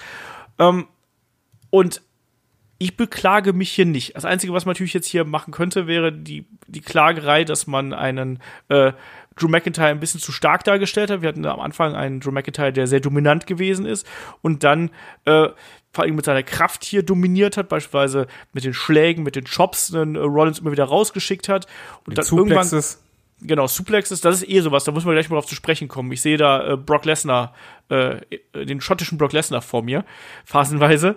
Ähm, aber wir hatten einen intensiven Beginn, bis dann eben auch der, der äh, Kampf sich nach draußen verlagert hat und dann Rollins langsam ja die Kontrolle übernommen hat und gerade dann auch versucht hat, einen McIntyre hier zu Boden zu bringen. David, wie hat dir die Anfangsphase gefallen, bis da auch gerade ein Rollins hier das Kommando übernommen hat? Ich, ja, ich fand's gut. Also ich, insgesamt stört mich halt die Extremdominanz von Stormen, weil mich das zu sehr an Roman Reigns halt, äh, meine ich doch, Entschuldigung, äh, von McIntyre, weil mich das zu sehr an Roman Reigns halt erinnert vom Booking her. Die Anfangsphase war aber gut, weil man muss halt ganz klar sagen, so, ähm, McIntyre ist halt derjenige, der ja so in den Kampf kam, wie er sich vorher in den Promos gegeben hat. Also wirklich dieses sehr selbstsichere und sehr dominante, bis halt Seth Rollins eher, wie soll man sagen, eher durch Taktik dann äh, die Oberhand gewinnen konnte. Ich, ich mochte das. ich mochte das. Was ist mit meiner Stimme los? Entschuldigung. und da hat ja unter anderem ja, ich fand auch so ein bisschen den Kollegen Samoa Joe hier ja so ein bisschen nicht gefoppt, aber er hat so ein paar Aktionen von ihm übernommen. Also diese Aktionsfolge, wo er erst den Single Leg Boston angesetzt hat, dann die Übergang in den STF und Drew McIntyre so versucht hat, ins Seil zu krabbeln und dann nochmal in Crossface gegangen ist, das ist eigentlich eine Aktionsfolge, die wir sonst von dem Samoa Joe kennen, der hier äh, natürlich auch am Mikro gesessen hat. Was mir übrigens sehr gut gefallen hat, wie er auch äh, das hier kommentiert hat. Also sowohl die Aktionen von einem Rollins als auch die Psychologie eines Drew McIntyre, das mochte ich ganz gerne. Und Kai, es war ja schon so, dass ein Rollins dann nach und nach die immer größeren Bomben ausgepackt hat. Das ging dahinter so weit, es gab noch mal einen zweiten Dive nach draußen, der fast so wie ein Crossbody ausgesehen hat. Und dann gab es ja gleich mehrere Kniestöße an den Kopf. Also erst von der, ähm, vom Apron aus, dann eins von der Barrikade und dann noch mal ein drittes Knie ähm, vom Kommentatorenpult aus. Ähm, wie hat dir das gefallen? Äh, mir generell die Härte, die du hier so drin hattest, die hat mir gut gefallen. Also weil ähm, das war dann auch logisch, dass Rollins dann diese Aktion durchbringt, weil er gemerkt hat, okay, über Power komme ich jetzt nicht weit, aber über Geschwindigkeit und Härte. Und das zeigt sich dann in diesen Suicide Dives, das zeigt sich in diesen Flying Knees, die er dann die ganze Zeit zeigt. Ähm, das mochte ich eigentlich ziemlich gerne. Also das, so ich fand, das hat Sinn gemacht. So klar wird dessen Rollins den jetzt nicht, nicht auspowern oder sowas. Ähm, fand es dann aber auch wiederum gut, dass dann äh, durch seine Stärke auch ein Drew immer wieder zurückkommen kann der ihn dann, glaube ich, irgendwie mhm. auf oder gegen den Kommentatorenpult, das Kommentatorenpult geschmissen hat. Ähm, das, das war alles irgendwie sinnig, wie diese äh, Dominanzphasen sich abgewechselt haben oder, oder, oder unterbrochen wurden, sage ich jetzt erst mal. Ähm, weil irgendwann ab dieser, ab dieser Szene, da, da wurde es dann ja auch spannend, wo es dann wirklich in Richtung Nierfalls ging wo dann zum Beispiel ähm, Drew dann seine Spinebuster hittet. Und was auch so ein krasser Face-Move geworden ist von McIntyre, ist dieses, ich kassiere irgendwie zwei, drei Bomben und komme dann bei eins wieder raus. Was er ja. auch hier wieder gezeigt hat. Ähm, muss ich dann generell sagen, weil ab diesem Zeitpunkt kommen wir ja in so eine schon teilweise krasse Niervollphase, ähm, wo sie sich so ein bisschen hochschaukeln. Auch hier wieder ähnlich wie beim Match zwischen äh, Rollins und Kevin Owens bei äh, Mania das ist wieder so ein Match, wo du denkst, Mann, das ist echt schade, dass hier gerade keine Crowd da war. Weil hier gab es dann so viel hin und her, gerade am Ende, wenn ich jetzt mal ein Stück vorspringe, wo es dann eben diesen äh, Claymore-Kick geben sollte von McIntyre, was auch ein bisschen komisch war, dass er runtergezählt hat, weil ich war so, ja, ich mag's halt prinzipiell schon, aber dass keine Crowd da zum Mitmachen. Ähm, dann gab's ja diesen, diesen Claymore-Ansatz in den Superkick und dann den, ähm, den Curbstomp. Und ich dachte für eine Sekunde, ist es das jetzt? Und dann kam er ja irgendwie bei, bei 2,9 raus. Und ähm, also mit so einer Crowd, die wäre halt ausgerastet. Ne? Und das, das ja. fand ich echt schade, weil die beiden haben ja wirklich ein richtig gutes Match abgerissen. Und ähm, da muss man sowieso sagen, also McIntyre sowieso loben, auch weil es irgendwie cool ist, die Sache auch mit Lesnar und der irgendwie auch hier gezeigt hat, so als erste, als erste Titelverteidigung, das war dann schon eine Hausnummer. Ähm, muss aber trotzdem auch irgendwie Rollins loben, der auch seit Mania richtig, richtig krass abreißt. Also das Owens-Match hat mir gefallen, obwohl keine Fans da waren. Das Match hier hat mir super gut gefallen, obwohl keine Fans da waren. Ähm, ich hoffe, das geht so weiter. Ich glaube, Rollins hat einfach irgendwie ein Gespür oder einen Dreh rausbekommen, wie man das halt ohne Crowd gut hinkriegt. Er redet ja auch viel. Ja, aber zumindest in den richtigen Momenten. Das gefällt mir. Ich musste auch an WrestleMania gegen Owens denken, wo ich dann auch dachte, ja, so macht es Spaß. So stört es mich nicht, dass keine Crowd dabei ist. Und halt trotz 19, 20 Minuten. Das ist Ja. das, das äh, Gute dabei. Ähm, ich möchte hier gerade noch mal das, das Stilmittel der, der, der Kickouts und Nearfalls und Pinfalls hier irgendwie äh, aufgreifen, was Kai gerade so ein bisschen äh, angeschnitten hat. Das war ja ganz interessant, dass hier ähm, ja quasi die Dauer des Pinfalls quasi so eine Art, ja, wie so eine Art Lebensanzeige von einem ähm, Drew McIntyre gewesen ist, weil der erste ähm, äh, der erste Kickout, der kam nach, äh, nachdem Rollins hier eine, eine ganze Reihe von, von Kicks äh, angesetzt hat. Da ist er noch ähm, beim, bei, bei 1 ausgekickt. Ich glaube, vorher war noch mal eine Aktion, wo er beim 1, bei 1 Ja, ausgekickt zweimal bei ist. eins. Genau, zweimal bei 1 ist er ausgekickt. Und dann gab's ja diese äh, Superplex Falcon Arrow Kombination. Da ist er dann nur noch bei 2 ausgekickt.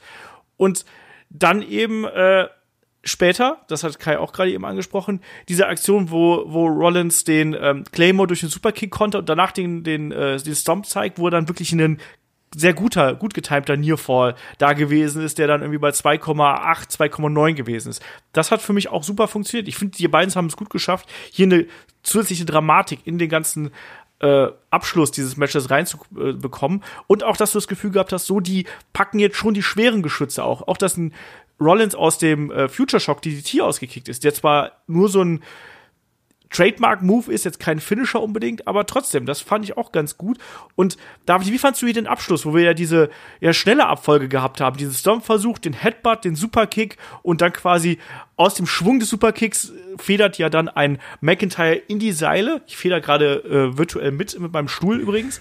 ähm, federt in die Seile und kommt da sofort mit der Claymore rausgeschossen und dann gibt's eben den Pinfall. Wie hat dir quasi diese, ja, dieses Hin und Her hier gefallen? Ich mochte es, weil du einfach genau das gemerkt hattest. Quasi der Lebensbalken von McIntyre wurde halt immer kürzer und bei Seth Rollins hast du ein bisschen die Verzweiflung gemerkt, so, was muss ich denn noch machen? Und dann halt dieses, okay, jetzt gebe ich halt alles und ich fand diesen Claymore out of nowhere sehr cool. also einfach, ich habe ihn auch nicht kommen sehen. Es ging halt so schnell und man muss halt auch sagen, du McIntyre ist halt einer der wenigen Big Men, die halt auch wirklich sehr schnelle Aktionen zeigen können und äh, auch teils akrobatische Aktionen im Laufe des Matches. Ich fand das hier super, weil das war wirklich komplett glaubwürdig vor allen Dingen für mich. Der kam ja mit so einer Wucht aus den Seilen geschossen, hat getroffen und ich dachte, alles klar, das, der ist K.O. Da geht gar nichts mehr. Hat auch einen Rollins nicht blöd aussehen lassen. Also der wurde jetzt Nein, ja kein nicht, bisschen. Äh, der wurde jetzt ja nicht komplett dominiert, sondern das kam wirklich aus dem Nichts. Wo du sagst, ja gut, so kann man halt verlieren. Das hatte so ein bisschen was von wegen, ich habe jetzt gescheckt, was du vorhast, ich kann es lesen, bumm, ausgekontert. Einfach weil man sich halt jetzt gelesen hat oder, oder zumindest die, die Move-Abfolge gelesen hatte. Das, das hat kein bisschen äh, dadurch schwach ausgesehen, sondern es war einfach so schnell, egal wer da gestanden hätte, der wäre halt umgefallen. Was man eh noch mal ähm, ansprechen muss, dieser, ähm, wo äh, Drew McIntyre da an, in diesem Tree of Woe hing und Oh ja, das dann nie, ähm, ja. Rollins au- auf, auf, dem, auf, den, auf den Seilen stand und der dann diesen, diesen äh, German Suplex gezeigt hat, wo, wo du denkst, ja, okay, der schmeißt ihn zurück, aber Rollins wirklich so ein, ein quasi einen kompletten Moonsault gesprungen ist, wo ich eine Sekunde Panik hatte, weil der Kopf so tief über dem Boden war. Wo ich dachte, oh, das, den hat er jetzt aber mutig gesellt. Das stimmt. Ähm, wir haben auf jeden Fall die Titelverteidigung von Drew McIntyre. Danach gab es den Handshake und auch ein Drew McIntyre, der sich bedankt. Ähm, zuvor gab es schon eine Sequenz, wo ein Rollins einen Stuhl in den Ring gebracht hatte und äh, überlegt hat, ob er den einsetzen soll. Der Referee hat gesagt, nein, wenn du das machst, dann wirst du disqualifiziert und dann hat Rollins den tatsächlich weggeworfen. In Kombination jetzt mit dem, was hier zum Ende passiert, der Handshake, ne, wir sind doch äh, respektvoll zueinander. Kai, glaubst du, das ist einfach nur eine List von dem Monday Night Messiah, um sich hier die, das Vertrauen zu ergaunern? Ich glaube schon. Also ähm, das, also das passt ja auch so ein bisschen in diese, in die generelle Seth Rollins Art. Also so das haben wir jetzt ja schon in vielen Rollins Charakteren gesehen. Dieses ja, ich drehe Sachen so, dass ich sie zu meinem Vorteil nutzen kann und vielleicht bringt mich dieser Handshake irgendwie nicht in einer, aber vielleicht in zwei, drei Wochen weiter besser, als wenn ich jetzt einfach nur rausgehen würde. Also ich glaube, das war jetzt nicht diese stinknormale Respektsbekundung, die es sonst gibt. Sondern ich glaube, das war ein äh, Handshake mit Intention dahinter. Sehe ich genauso. Ich glaube auch, dass das jetzt so ein bisschen Respektschiene gehen wird, aber ich glaube, dass wir die beiden dann hier wieder äh, ja gegeneinander sehen werden. Ich glaube auch, dass da die Fehde noch nicht vorbei ist, weil dafür war es eben auch vielleicht ein bisschen, war zwar ein klarer Sieg trotzdem, aber es war ein bisschen zu schnell und wie du schon richtig gesagt hast, gerade Sasha Rollins ist ja immer jemand, der da auch das Vertrauen seiner äh, Mitmenschen, egal in welcher Form, gerne ausnutzt. So, dann haben wir das Match hier auch. War auf jeden Fall ein gutes Titelmatch, wie ich äh, finde, was die beiden hier gezeigt haben. Und damit kommen wir zum, War äh, zum Main Event. übrigens, ähm, von, Weil den, wir haben noch ein Interview, haben wir noch. von, also von den normalen Sachen war das für mich definitiv Match of the Night. Ja. Sehe ich auch so. David? Äh, ja, klar. Gut. Äh, wir haben noch ein Interview mit R-Truth, der hier Backstage ist und äh, eigentlich feiern möchte, aber ihm fehlt ja sein Herz allerliebstes. Und er kündigt an, dass er sich den 24-7 Championship von Tom Brady holen wird. Ähm, ne, Rob Gronkowski und so. Also wir werden den 24-7-Belt anscheinend dann demnächst äh, wieder sehen und äh, mal schauen, was man damit anfangen wird. So, wenn noch nicht noch jemand was zu dem äh, R-Truth-Interview sagen möchte, springen wir zum Main-Event. Zu den Main-Events eigentlich. Jetzt hast du mal wirklich ein Double Main Event. Nicht so dieses Kack bei Mania, was du sonst immer sagen. Also, nee, das hier ist mal ein Doppel Main Event. aber so richtig, ne? Äh, Beide Matches liefen gleichzeitig ab. Ich fand's dann auch ganz witzig. Also, Main Event ist natürlich das Money, sind natürlich die Money in the Bank Ladder Matches hier der äh, Herren und der Damen. Witzig fand ich auch, dass die Damen und die Herren hier quasi so ähm, ja getrennt voneinander gestartet sind. Also die Damen erstmal unten in der Lobby quasi und die Herren im Gym ähm, und dann auch so ja peu à peu aufgerufen worden sind. Also am Anfang erstmal Lacey und Naya, dann Otis und AJ im Gym, dann Shayna und Carmella in der Lobby wieder, Alistair Black und King Corbin im Gym, ähm, Dana Brooke und Asuka, äh, ne, erstmal Dana Brooke, Asuka war weg, die hat man nicht gesehen, ähm, und äh, dann eben noch Rey Mysterio und Daniel Bryan. Und ähm, ich fand das schon witzig. Ich hatte das, so das Gefühl gehabt, dass sich hier Daniel Bryan richtig drauf gefreut hat. Ich weiß nicht, ob es ehrliche oder gespielte Freude gewesen ist, Das aber war, äh, das war auch die Sache, weil der kam da so rein, der so, so Leute, jetzt wird gekämpft oder sowas. Und ich habe dann auch zu meiner Freundin gesagt, ich so, ähm, so mit, mit, also aus dem Ding kannst du auch so ein Meme bauen, was ich sage, so, das bin ich, wenn ich mich zum ersten Mal nach Corona wieder mit äh, Team Pros treffe. So komme ich dann auch da rein. Ähm, so generell diese, diese Entrance von den Leuten, das hat mich so daran erinnert, kennt, also es gab's ja mal auf YouTube, so typisch Don't Try This at Home, wenn so Leute Wrestling-Matches nachgestellt haben und dann irgendwie so mit Entrances so in, ihr- in ihr Kinderzimmer oder sowas reinkamen, so sah es ein bisschen aus. Das, das hatte so einen, so einen liebevollen Trash-Faktor, wie die einfach so von der Seite so, ja, hier bin ich. Und dann waren dann noch diese Einblendungen, also das, das hatte so, so YouTube 2007 Vibes. Aber im positiven Sinne. Ich fand das auch ganz witzig. Und es war halt eben anders. Und das passt natürlich dann auch irgendwie zum Match, weil hier sind wir dann natürlich im äh, Headquarter hier von WWE.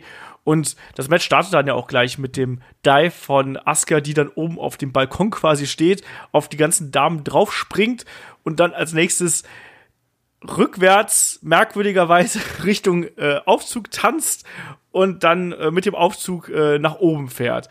David, wie fandst du hier den Auftakt? Ähm, ich bin da leider ander, anderer Meinung als ihr. Ich hatte da echt anfangs Probleme damit, mit den Entrances, dass halt alle direkt nebeneinander standen. So, ja, passt schon, alles gut. War halt Trash. Äh, der, der Stunt war gut. Äh, natürlich auch wieder ein bisschen. Äh, ich fand's halt schwierig, dass halt alle K.O. waren, komplett tot. Und dann Asuka in den Fahrstuhl reinging. Ich dachte, alles klar. Sie fangen sie auf, weil ich einfach nur dachte, ey, wenn ihr einen Fahrstuhl in dem Gebäude habt, kann der bis ganz oben fahren. es besteht kein Grund, warum sie jetzt auf der Mitte sagen sollte, ey, ich steig da wieder aus. Also das war halt verschiedene das Systeme, ich die fahren nicht bis überall. Die fahren Genau. immer, denn immer so, das ist immer eine Aufzuganlage für zwei Geschosse. Haben die da so gebaut, hat Gründe. Ja, wenn es halt so erklärt worden wäre, das wäre halt einfach. Ich fand halt, äh, der Anfang war auf jeden Fall spektakulär. Im Gym ging es ja auch direkt zu Sachen. Es haben sich halt Paare gebildet. Ich fand den Spot immer sehr lustig, als äh, King Corbin den äh, Spiegel zerstört hat. Und dann sein Wa- Blick was- nach dem was- Motto, Ja. Ich sein wollte gerade Blick fragen, nach dem Motto was, das was, wird was, teuer. Ja, ja, ich weiß gar nicht, ist es was wird teuer oder bedeutet das sieben Jahre Pech? Nee, ich glaube, das wird teuer. Ich glaube, glaube halt, dass es, dass es so eine Pechgeschichte wird, ehrlich gesagt. ich kann mir übrigens vorstellen, dass das so ein Foreshadowing auf seine Mordlust war, die wir später noch am Ende des Matches gesehen haben. da, da können wir später drauf zukommen, bitte. äh, was ich immer gut fand von, von Grundlegenden her, dass die versucht haben, es so zu machen, dass jeder Wrestler oder die Wrestlerin oder zumindest die meisten so ein bisschen, jeder so eine kleine eigene Story hatte. Also AJ Styles war halt der, der im Grunde genommen immer hinterher lief, dann von einer blöden Situation in die nächste kam und immer in den Stich gelassen wurde. Das stimmt. Ähm, Otis war halt, ja, der Durchgeknallte, der, der halt Spaß haben wollte und auch Hunger hatte. äh, Asuka war halt ähm, eher so die komplett über, äh, ja, wie soll man sagen, überhypte äh, Frau, die halt taktisch erst vorging, aber halt sich nicht richtig unter Kontrolle hatte. Ähm, Dana Brooke war halt für mich so ein bisschen, ähm, ja, soll man sagen, Comedy-Faktor. Also die halt gerne ausrutscht, die auch. So ein bisschen äh, die Blöde. ja, so ein bisschen die Blöde, die halt alles abkriegt. Äh, Nia Jax war natürlich, äh, ja, wie immer. Und, ähm, nee, ich mochte halt diese kleinen, kleinen Stories da drin. Das halt so, du eigentlich wusstest, ah, wie geht denn die Reise von demjenigen gleich weiter? Wie geil war es eigentlich auch, dass Otis die ganze Zeit durchgelabert hat bei den Entrances und einfach immer so, die kommen rein und du hörst immer im Hintergrund Otis irgendwas erzählen. Du bist so, Mann, das ist er, mein Otis. Ja, ich glaube, das ganze Match hier so Revue passieren zu lassen, das wird ein bisschen schwierig. Wir können so ein paar, so ein paar Spots hier vielleicht mal äh, aufzählen. Es ist halt, also ich muss sagen, mir hat das sehr viel Spaß gemacht.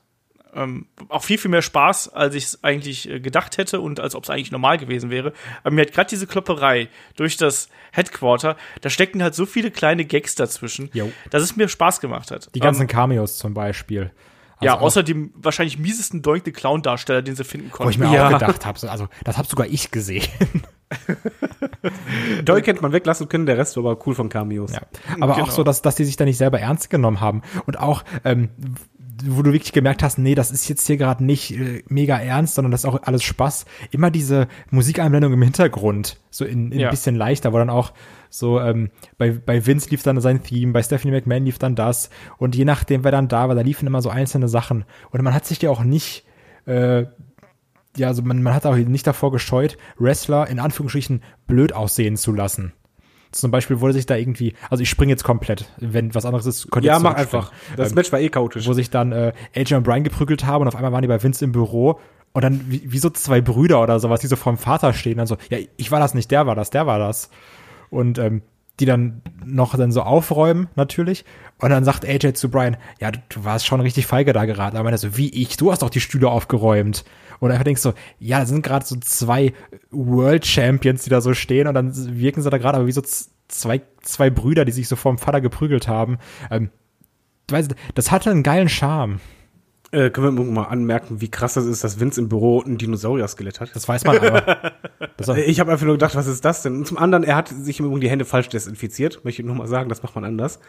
Aber ich fand das halt als Fansicht oder au- aus Fansicht einfach auch dahingehend interessant, weil die haben anders als bei dem äh, Randy Orton gegen Edge Match sind ja wirklich komplett durch die Etagen durch und du hast halt einfach manche Bereiche gesehen, die du ja so nicht kennst oder dich halt gefragt hast, ja, wie machen die das? Wie, ist- wie sieht's bei denen eigentlich aus? Ey, wie geil ist dieses Ding bitte eingerichtet? So, also das sieht richtig toll aus. Ich glaube, du könntest mich da einfach einen Tag mal absetzen. Ich würde da nur durchlaufen. So, auch da sind die Bilder und hier und da und jeder Raum sieht irgendwie geil aus und dann hast du da irgendwie einen coolen Teppich, aber auch, also das, das, und in einem Raum ist ein Sarg. ja, also dieses ganze Gebäude sieht einfach nur geil aus. Also ich finde das super Hammer. So, ich würde gerade sagen, ich würde, da- also ich würde super gerne einfach mal arbeiten, aber ich glaube, du kannst da relativ schnell gefeuert werden, wie wir in den letzten Wochen gesehen haben. ähm, Also mal eine Frage, war, hattet ihr eigentlich ein, bei einer Stelle hatte ich echt einen Fremdschämen-Moment und zwar als Stephanie McMahon Anführungszeichen aufgetaucht ist mit einem Handyvideo und so getan hat, als wäre sie da. Also ich habe da nur gedacht, hm, das musste jetzt nicht unbedingt sein. Es war ein bisschen komisch. Ja, das passt ja eben auch von der Bildästhetik und vom, vom Bild, äh, von der Bildqualität halt eben auch nicht so wirklich. Ich fand, ich fand auch dieses, diesen AJ-Moment mit dem, mit dem Undertaker-Raum fand ich so ein bisschen merkwürdig. Auch, dass AJ jetzt plötzlich mit Postern redet. Also vorher noch mit die Sache mit Randy, äh, mit, mit Randy Orton, mit Rey Mysterio irgendwo. Ähm, und dann geht er, geht er zwei, zwei Ecken weiter und dann, dann bleibt er an diesem Undertaker-Poster hängen, bekommt ein Flashback. Das lasse ich mir noch Ja, aber- gefallen. Aber Moment, AJ Styles hat es ja auch hinbekommen, unter einer Handelbank nicht hervorkommen zu können, obwohl zwischen der Handel und der Brust irgendwie 10 Zentimeter Platz waren. Ja, eben. Also, das war so ein bisschen was. Ich mochte diesen Brother Love Spot übrigens sehr. Den äh, fand ich ein bisschen witzig. Ähm, als der alle, alle äh, durch die Gegend gelaufen sind und, und äh, Ray macht an der Toilette halt, weil er ein Geräusch hört und dann kommt Brother Love da raus und sagt, Und die ja, ah, Essensschlacht. Ja, da kommen wir gleich noch Essensschlacht? da kommen wir gleich noch zu. Ähm, dann, wir hatten diesen Spot gehabt mit dem, ähm, äh, mit dem zweiten Koffer, dem dritten Koffer vielmehr, mit äh, ja, den Damen, wo Dana Brooke im Konferenzraum den Koffer voller Geld abhängt. Ich würde gerne wissen, ist das echtes Geld oder Hab ich auch glaubt ihr gefragt. das? Ja, vor allem, warum nimmt ihr nicht mit? Ich würde ihn einfach mitnehmen. Ja, dann hat sie danach das Bild auf den Kopf bekommen, sah da ein bisschen doof aus, später ist noch ausgerutscht, das sah auch ein bisschen doof aus. Also generell war das hier nicht ganz so ernst zu nehmen. Aber ich mochte diese, das hat für mich so diesen Charme von einem ähm, ja, Bugs Bunny Cartoon gehabt oder so, weil das immer irgendwas, was witzig gewesen ist und was passiert ist. Es war jetzt kein wunderbar geiles Wrestling-Match, aber es war irgendwie trotzdem äh, unterhaltsam auf seine gewisse Art. Und dann kommen wir jetzt mal hier, also was man natürlich sagen muss, also wrestlerisch konnte ja keiner glänzen. Also das muss man ganz klar so sagen. Ne? Darum geht's halt hier eben dann auch. Das war auch nicht der Sinn dahinter, sondern das war eben Unterhaltung, die man hier machen wollte und kein Wrestling so in dem eigentlichen Sinne. Ähm, kommen wir zur ersten Schlacht. Ja, also das hatte so ein bisschen so wie äh, bei Nintendo die Super Smash Bros. so Prinzip. So jeder kämpft einfach mal gegen jeden. Weil um zur ersten Schlacht zu kommen, wo dann auch alle so im, im Getümmel waren, da haben sich ja wirklich Männer und Frauen auch getroffen, äh, wo dann da Paul Heyman saß und am, äh, am Essen war. Auch wieder klassischer WWE-Humor, so ja, der dicke Mann isst viel, aber meine Güte. Ähm, wo dann auch dann irgendwann in diesem Hin und Her nimmt dann ähm, Shanna Baszler äh, Ray in diesen, in diesen äh, Sleeper Hold und Ja. merkt dann irgendwann erst so nach fünf oder zehn Sekunden, oh, warte mal, das ist ja gar kein Gegner von mir. Und auf einmal kommen dann Nia Jax und Otis beide von der Seite angerannt und, und Ray ist komplett fertig. Ich sage, ja, so natürlich ist das jetzt, kann man das jetzt überanalysieren oder man kann einfach sagen, nee, ist schon verdammt witzig. ich mochte auch hier wieder die musikalische Untermalung übrigens. Also da hat man ja auch die Musik gewechselt und da lief ja, äh, als Otis hier gerufen hat, Food Fight, lief ja dann auf einmal die Ode an die Freude im Hintergrund. Stimmt. Und Ja, das, war super. Das hat auch so gut gepasst und der Schlusspunkt am Ende war dann die Powerbomb von Naya gegen Carmella und damit endete dann auch wirklich das Lied und dann ging es eben wieder in das andere Stück über irgendwo. Aber da kam noch die Torte. Genau, das kam dann eben danach. Dann ist Otis ist ja rausgegangen, dann äh, Richtung, ja, weiß ich gar nicht, ob das die Buffetabteilung, äh, nicht die Buffet, die äh, Dessertabteilung da ist. Dann findet er den, den Kuchen und dann kommt John Laurinaitis auf seinem Scooter vorbei, dem er dann eben noch die Torte ins Gesicht schlägt. Ja, ich fand's witzig. Ja, es war halt natürlich. Trash. Also von daher, Deswegen. was will man mehr?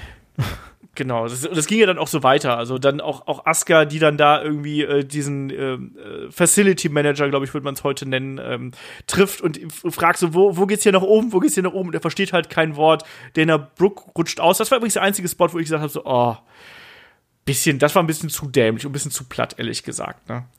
Danach gab's die Ges- Geschichte mit dem äh, McMahon Office, was wir, was wir dann eben gehabt haben. Ähm, ja, und dann ging's eigentlich auch schon aufs Dach. Und ich muss sagen, das ist dann der Teil, den fand ich mit am langweiligsten am ganzen Match. Aber der war ja auch sehr kurz eigentlich, ne? Also da hat es ja nicht viel hin und her. Und ich fand es erstmal gut, wie sie es gelöst haben, weil ich mich immer gefragt habe, wie machen sie es, wenn alle oben sind. Und es war ja so, dass dann erst das Frauenmatch stattfindet, dass dann da so ein bisschen hin und her war.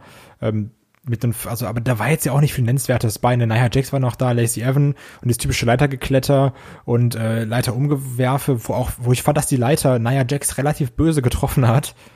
Ähm, Ja, ein ziemlicher hässlicher Press-Slam übrigens von Nia Jax gegen Lacey Evans. Oh ja. Aus diversen, aus diversen Winkeln gezeigt und aus Cam sah gut aus. Was ich da äh, nicht ich verstanden habe, ist, dann ging ja, äh, wenn wir jetzt direkt zum Ende kommen des Frauenmatches, weil wirklich vieles ja nicht mehr passiert, ging ja Asuka die Leiter hoch und dann wollte Corbin die irgendwie abhalten und meint so, nee, nee, nimm den Koffer nicht. Wo ich mich auch gefragt habe, so, was hat er denn jetzt Es- damit zu tun? Es machte absolut keinen Sinn. Also dieser Moment war absolut sinnfrei, weil er braucht nur warten. Häng du dein Ding ab, ich häng gleich meinen ab, fertig. Also es, es machte absolut keinen Sinn. Ich hatte im Übrigen, in dem Moment, wo die, also vorher hatte ich die ganze Zeit Spaß. In dem Moment, wo die aufs Dach kam, hatte ich richtig Probleme und mich nervten ganz viele Sachen. Also zum einen, dass die die Kamera weiterhin so gemacht haben wie filmmäßig. Also zum Beispiel ein Move in Zeitlupe gezeigt wird da ging halt mein, mein Wrestling-Fan-Kopf einfach nicht mehr mit. Weil ich wollte, in dem Moment oben wollte ich eigentlich ein Wrestling-Match sehen. Und sei es einfach nur noch zwei Minuten, aber eigentlich wollte ich da am liebsten noch mit Kommentatoren haben. Und stattdessen gab es halt Musik. Und je nachdem, wer im Ring war, gab es eine andere Musik. Und oh, ich hatte da richtig Probleme. Also ich möchte kein Wrestling-Match sehen, wo ich im Hintergrund Musik höre und keinen Kommentator. Und den einen Spot, den meinst du, war halt echt äh, nicht nachvollziehbar für mich. Ich hatte generell halt Probleme durch die ganzen Kamerawinkel und Co., weil das halt sich nicht anfühlte wie Money in the Bank. Äh, übrigens die beiden Spots, wo halt Corbin mal eben zwei Leute vom Haus wirft und es noch nicht mal irgendwie eine Erwähnung gibt, wäre natürlich auch anders gewesen, wenn ein Kommentator dabei Ich fand das wäre. einfach geil. Ich will da auch keine Kommentatoren haben. Das, das wäre ein zu krasser Bruch gewesen, finde ich. Also, und ich finde es auch gut, dass es einfach nicht kommentiert wird. Du bist, weil das ganze Internet war danach so, Leute, das ist Mord. Der hat die vom Dach geworfen. Kann, kann da mal bitte jemand drüber reden? Also, Und du hast den Aufprall doch gehört zweimal. also ich fand das genau richtig so. Ich will ja nicht, dass da irgendwie Michael Cole rumschreit, so, oh Gott, der ist tot. So, nee, so das, das war genau richtig, meiner Meinung nach, also ist ja ganz subjektiv, ne? Ähm, also ich fand's genau richtig so, dass da dann auch nicht irgendwie ein richtiges Match eingesetzt ist, dass dann auf einmal einer ans Mikrofon kommt und sagt, oh ja, jetzt sind wir hier oben, also weiter geht's mit d -d -d -d. Da, da hätte ich gar keinen Bock drauf gehabt. Ich hätte halt am liebsten ganz anders gehabt, dass halt quasi die Kommentatoren oben sind und dann halt quasi warten. In dem Moment, wo die da sind, fängen so, ah, okay, da sind die ersten, dann geht's halt los. Und dann halt auch wirklich ein Wrestling-Match sehen. Zum, heißt ja nicht ewig, aber ich wollte da oben wirklich nicht halt äh, Zeitlupen-Moves haben oder halt äh, Einblendungen vom Gesicht, wo du denkst, okay, da wurde gerade wieder ein anderer Kamerawinkel genommen, der eigentlich gar nicht da war, sondern das hat man nachgedreht. Das fühlte sich halt für mich nicht richtig an. Ist auch subjektiv, aber da war ich komplett raus. kann ich, kann ich ein bisschen nachvollziehen. Ich fand diesen oberen Teil, also den Teil oben auf dem Dach, auch äh, problematisch. Die Sache mit den, mit dem vom Dach werfen von Rey Mysterio und Alistair Black. Ähm, da habe ich übrigens mittlerweile auch schon witzige, witzige Filmchen auf Twitter gesehen, also unter anderem dieses, äh, wo sie den Sound von Goofy irgendwie drunter gelegt haben. da musste ich sehr lachen. Ähm, aber man hat es ja vorher auch schon so ein bisschen entschärft, dadurch, dass man ja quasi von außen gezeigt hat, wie das aufgebaut ist und dass man da sehen konnte, dass da Matten waren. Also man hat es nicht so wie beim Giant gemacht und hat die Leute im Glauben gelassen, da wäre wirklich jemand vom Dach gefallen. Aber äh, ja, ähm, das war problematisch. Ich finde es auch ein bisschen schade natürlich, dass man hier so einen Alistair Black so sang- und klanglos entsorgt hat irgendwo. Das ist ja einfach dann raus gewesen. Die Sache mit, mit Baron Corbin hat eh keinen Sinn gemacht, haben wir gerade eben schon gesagt. Ähm, und auch, dass dann zwischendurch noch mal, ja, Michael Cole hier einge eingebrüllt hat, als Asuka den Koffer abgenommen hat, so, Indeed, a historic moment for this woman Asuka. Und ich mir denke so, Alter, dann halt doch gleich ganz die Klappe, bitteschön, und lass Genau, Moment, entweder ganz oder gar nicht. Genau, und lass den Moment ganz für sich stehen. Aber sag doch nicht so zwei, drei Sätze. Er hat danach noch ein bisschen was gesagt. Aber das wirkte auch so wie, übrigens, du musst das jetzt noch einsprechen hier, Michael. Sei mal grad so nett, ne? Und als hätte man ihm nicht gesagt, dass da irgendwelche Emotionen mit dabei sein sollten. Und das fand ich ein bisschen merkwürdig.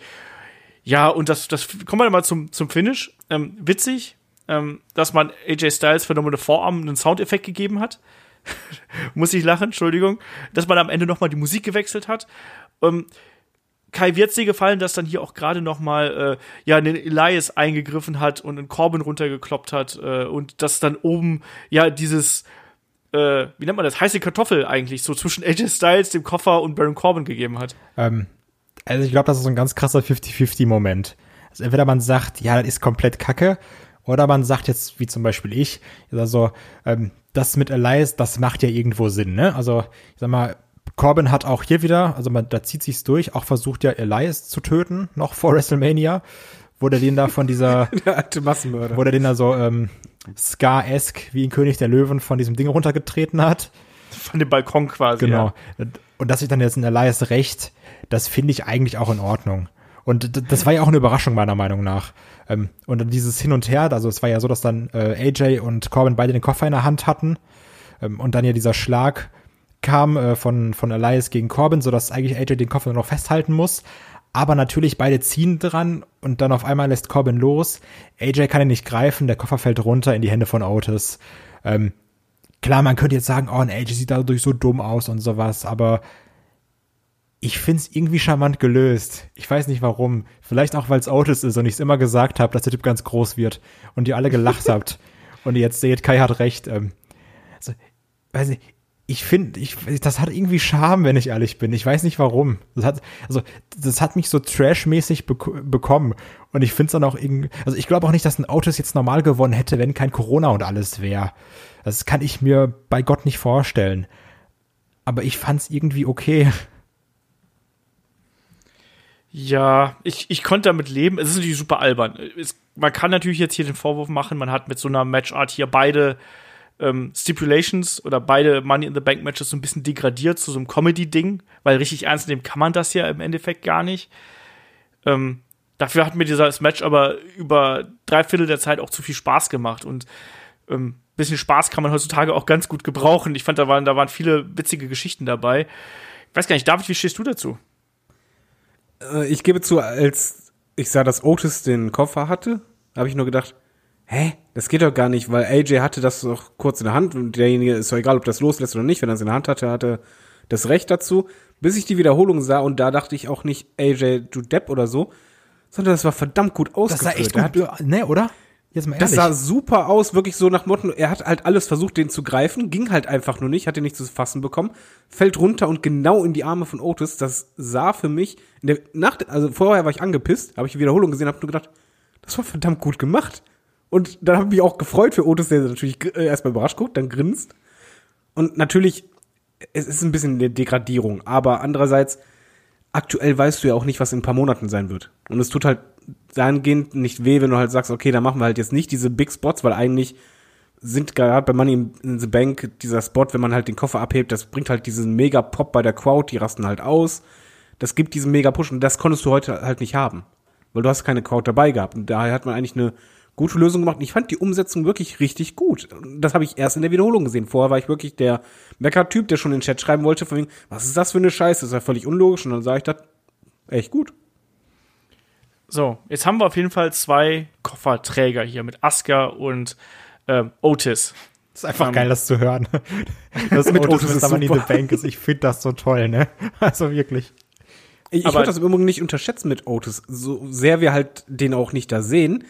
Ich kann mir gut vorstellen, dass der halt so unerwartet halt immer mehr Sympathien nicht Natürlich. erwirbt, sondern dass die Leute halt sich auch hoffen, von wegen so, wäre doch mal was ganz anderes als halt die Super-Leute, die halt sonst immer einen Titel gewinnen oder halt so ein Titelmatch haben.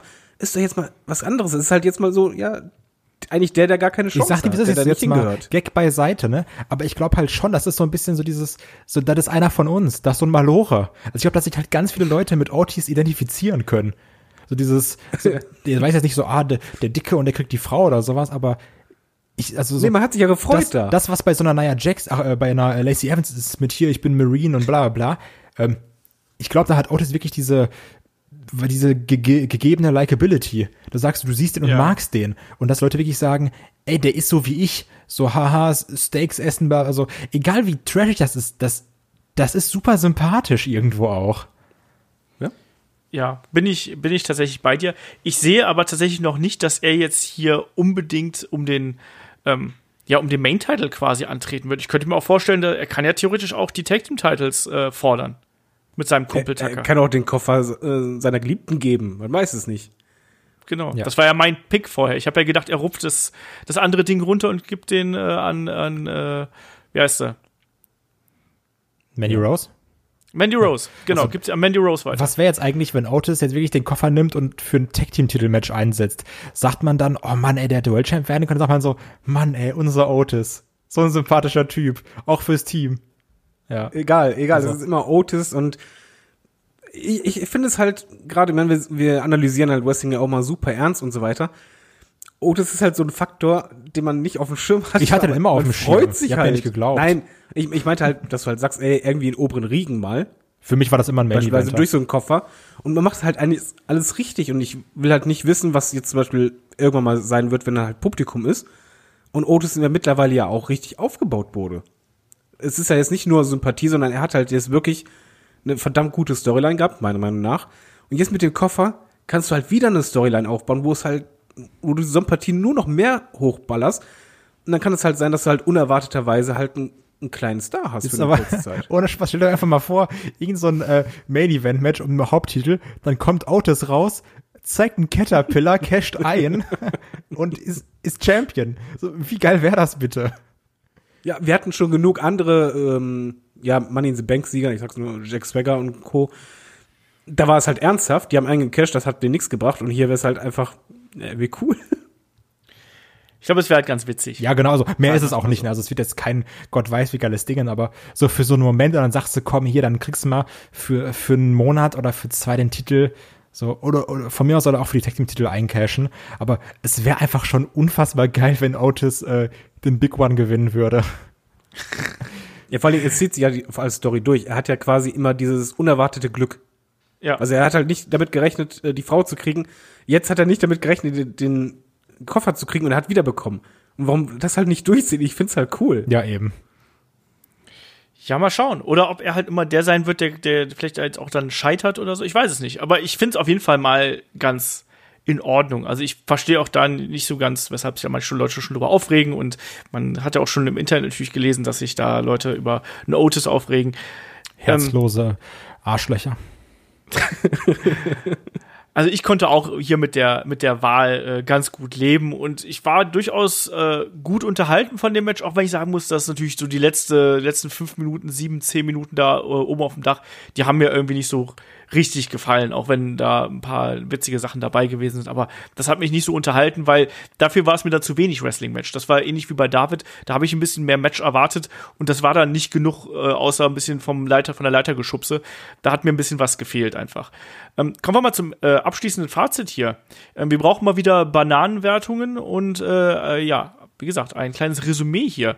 David, du darfst anfangen. Ich wollte gerade sagen, bitte frag Kai.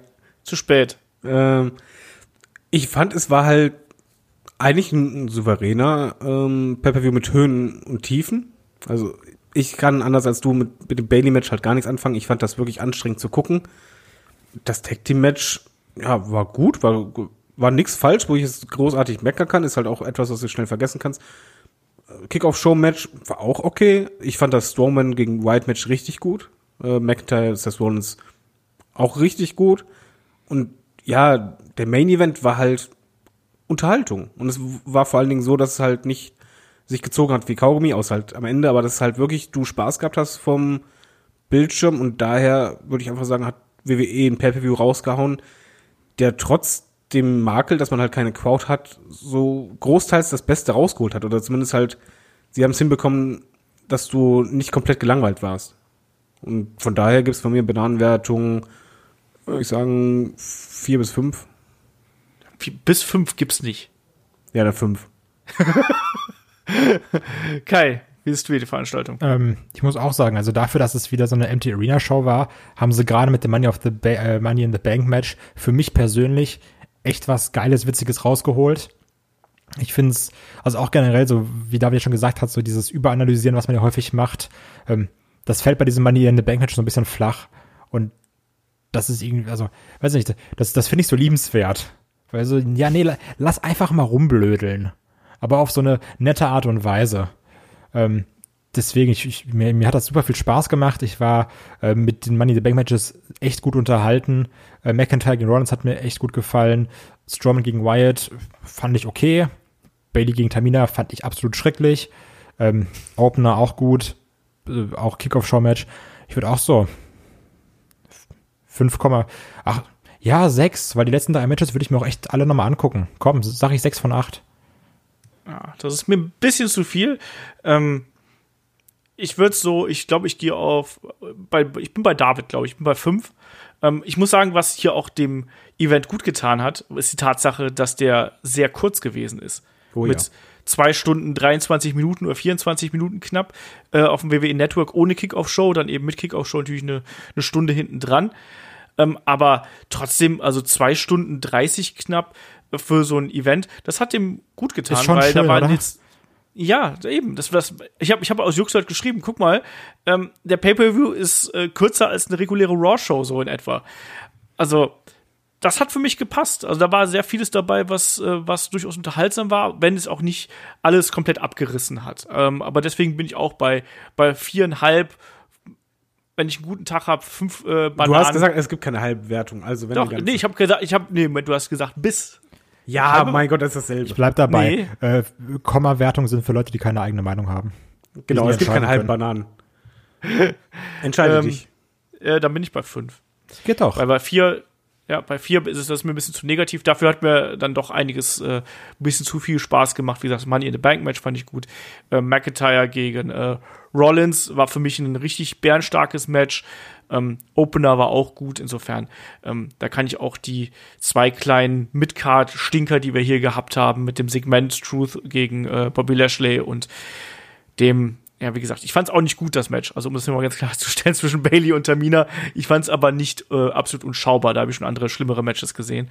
Ähm, aber trotzdem, also ich fand, das war ein äh, durchaus solider, um wenn man es negativ ausdrücken will, mittelmäßiger Event, ein durchschnittlicher Event. Und äh, damit konnte ich dann ganz gut leben und habe mich dann aber auch hier und da recht gut unterhalten gefühlt. Deswegen passt das. So, apropos Unterhaltung.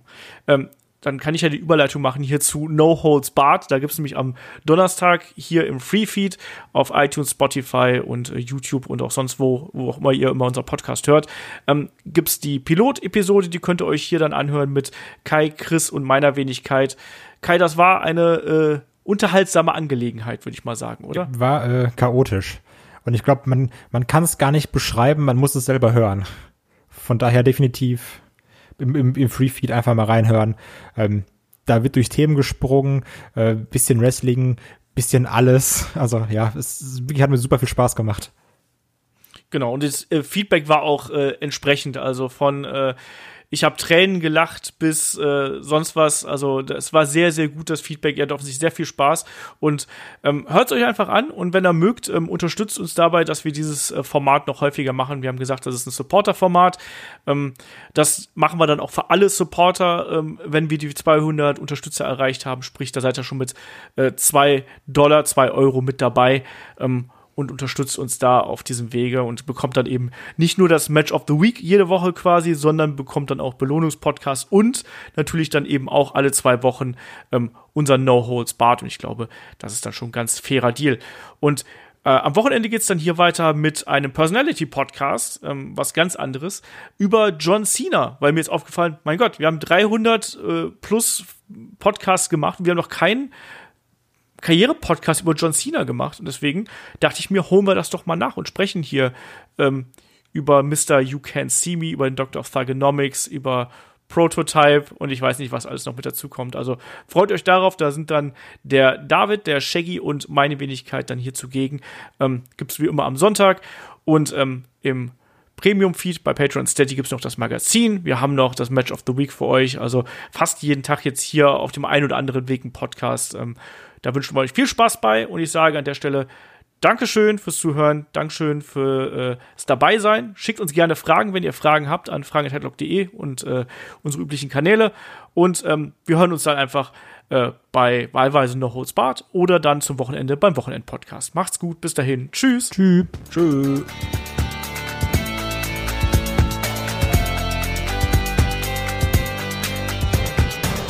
Headlock, der Pro Wrestling Podcast.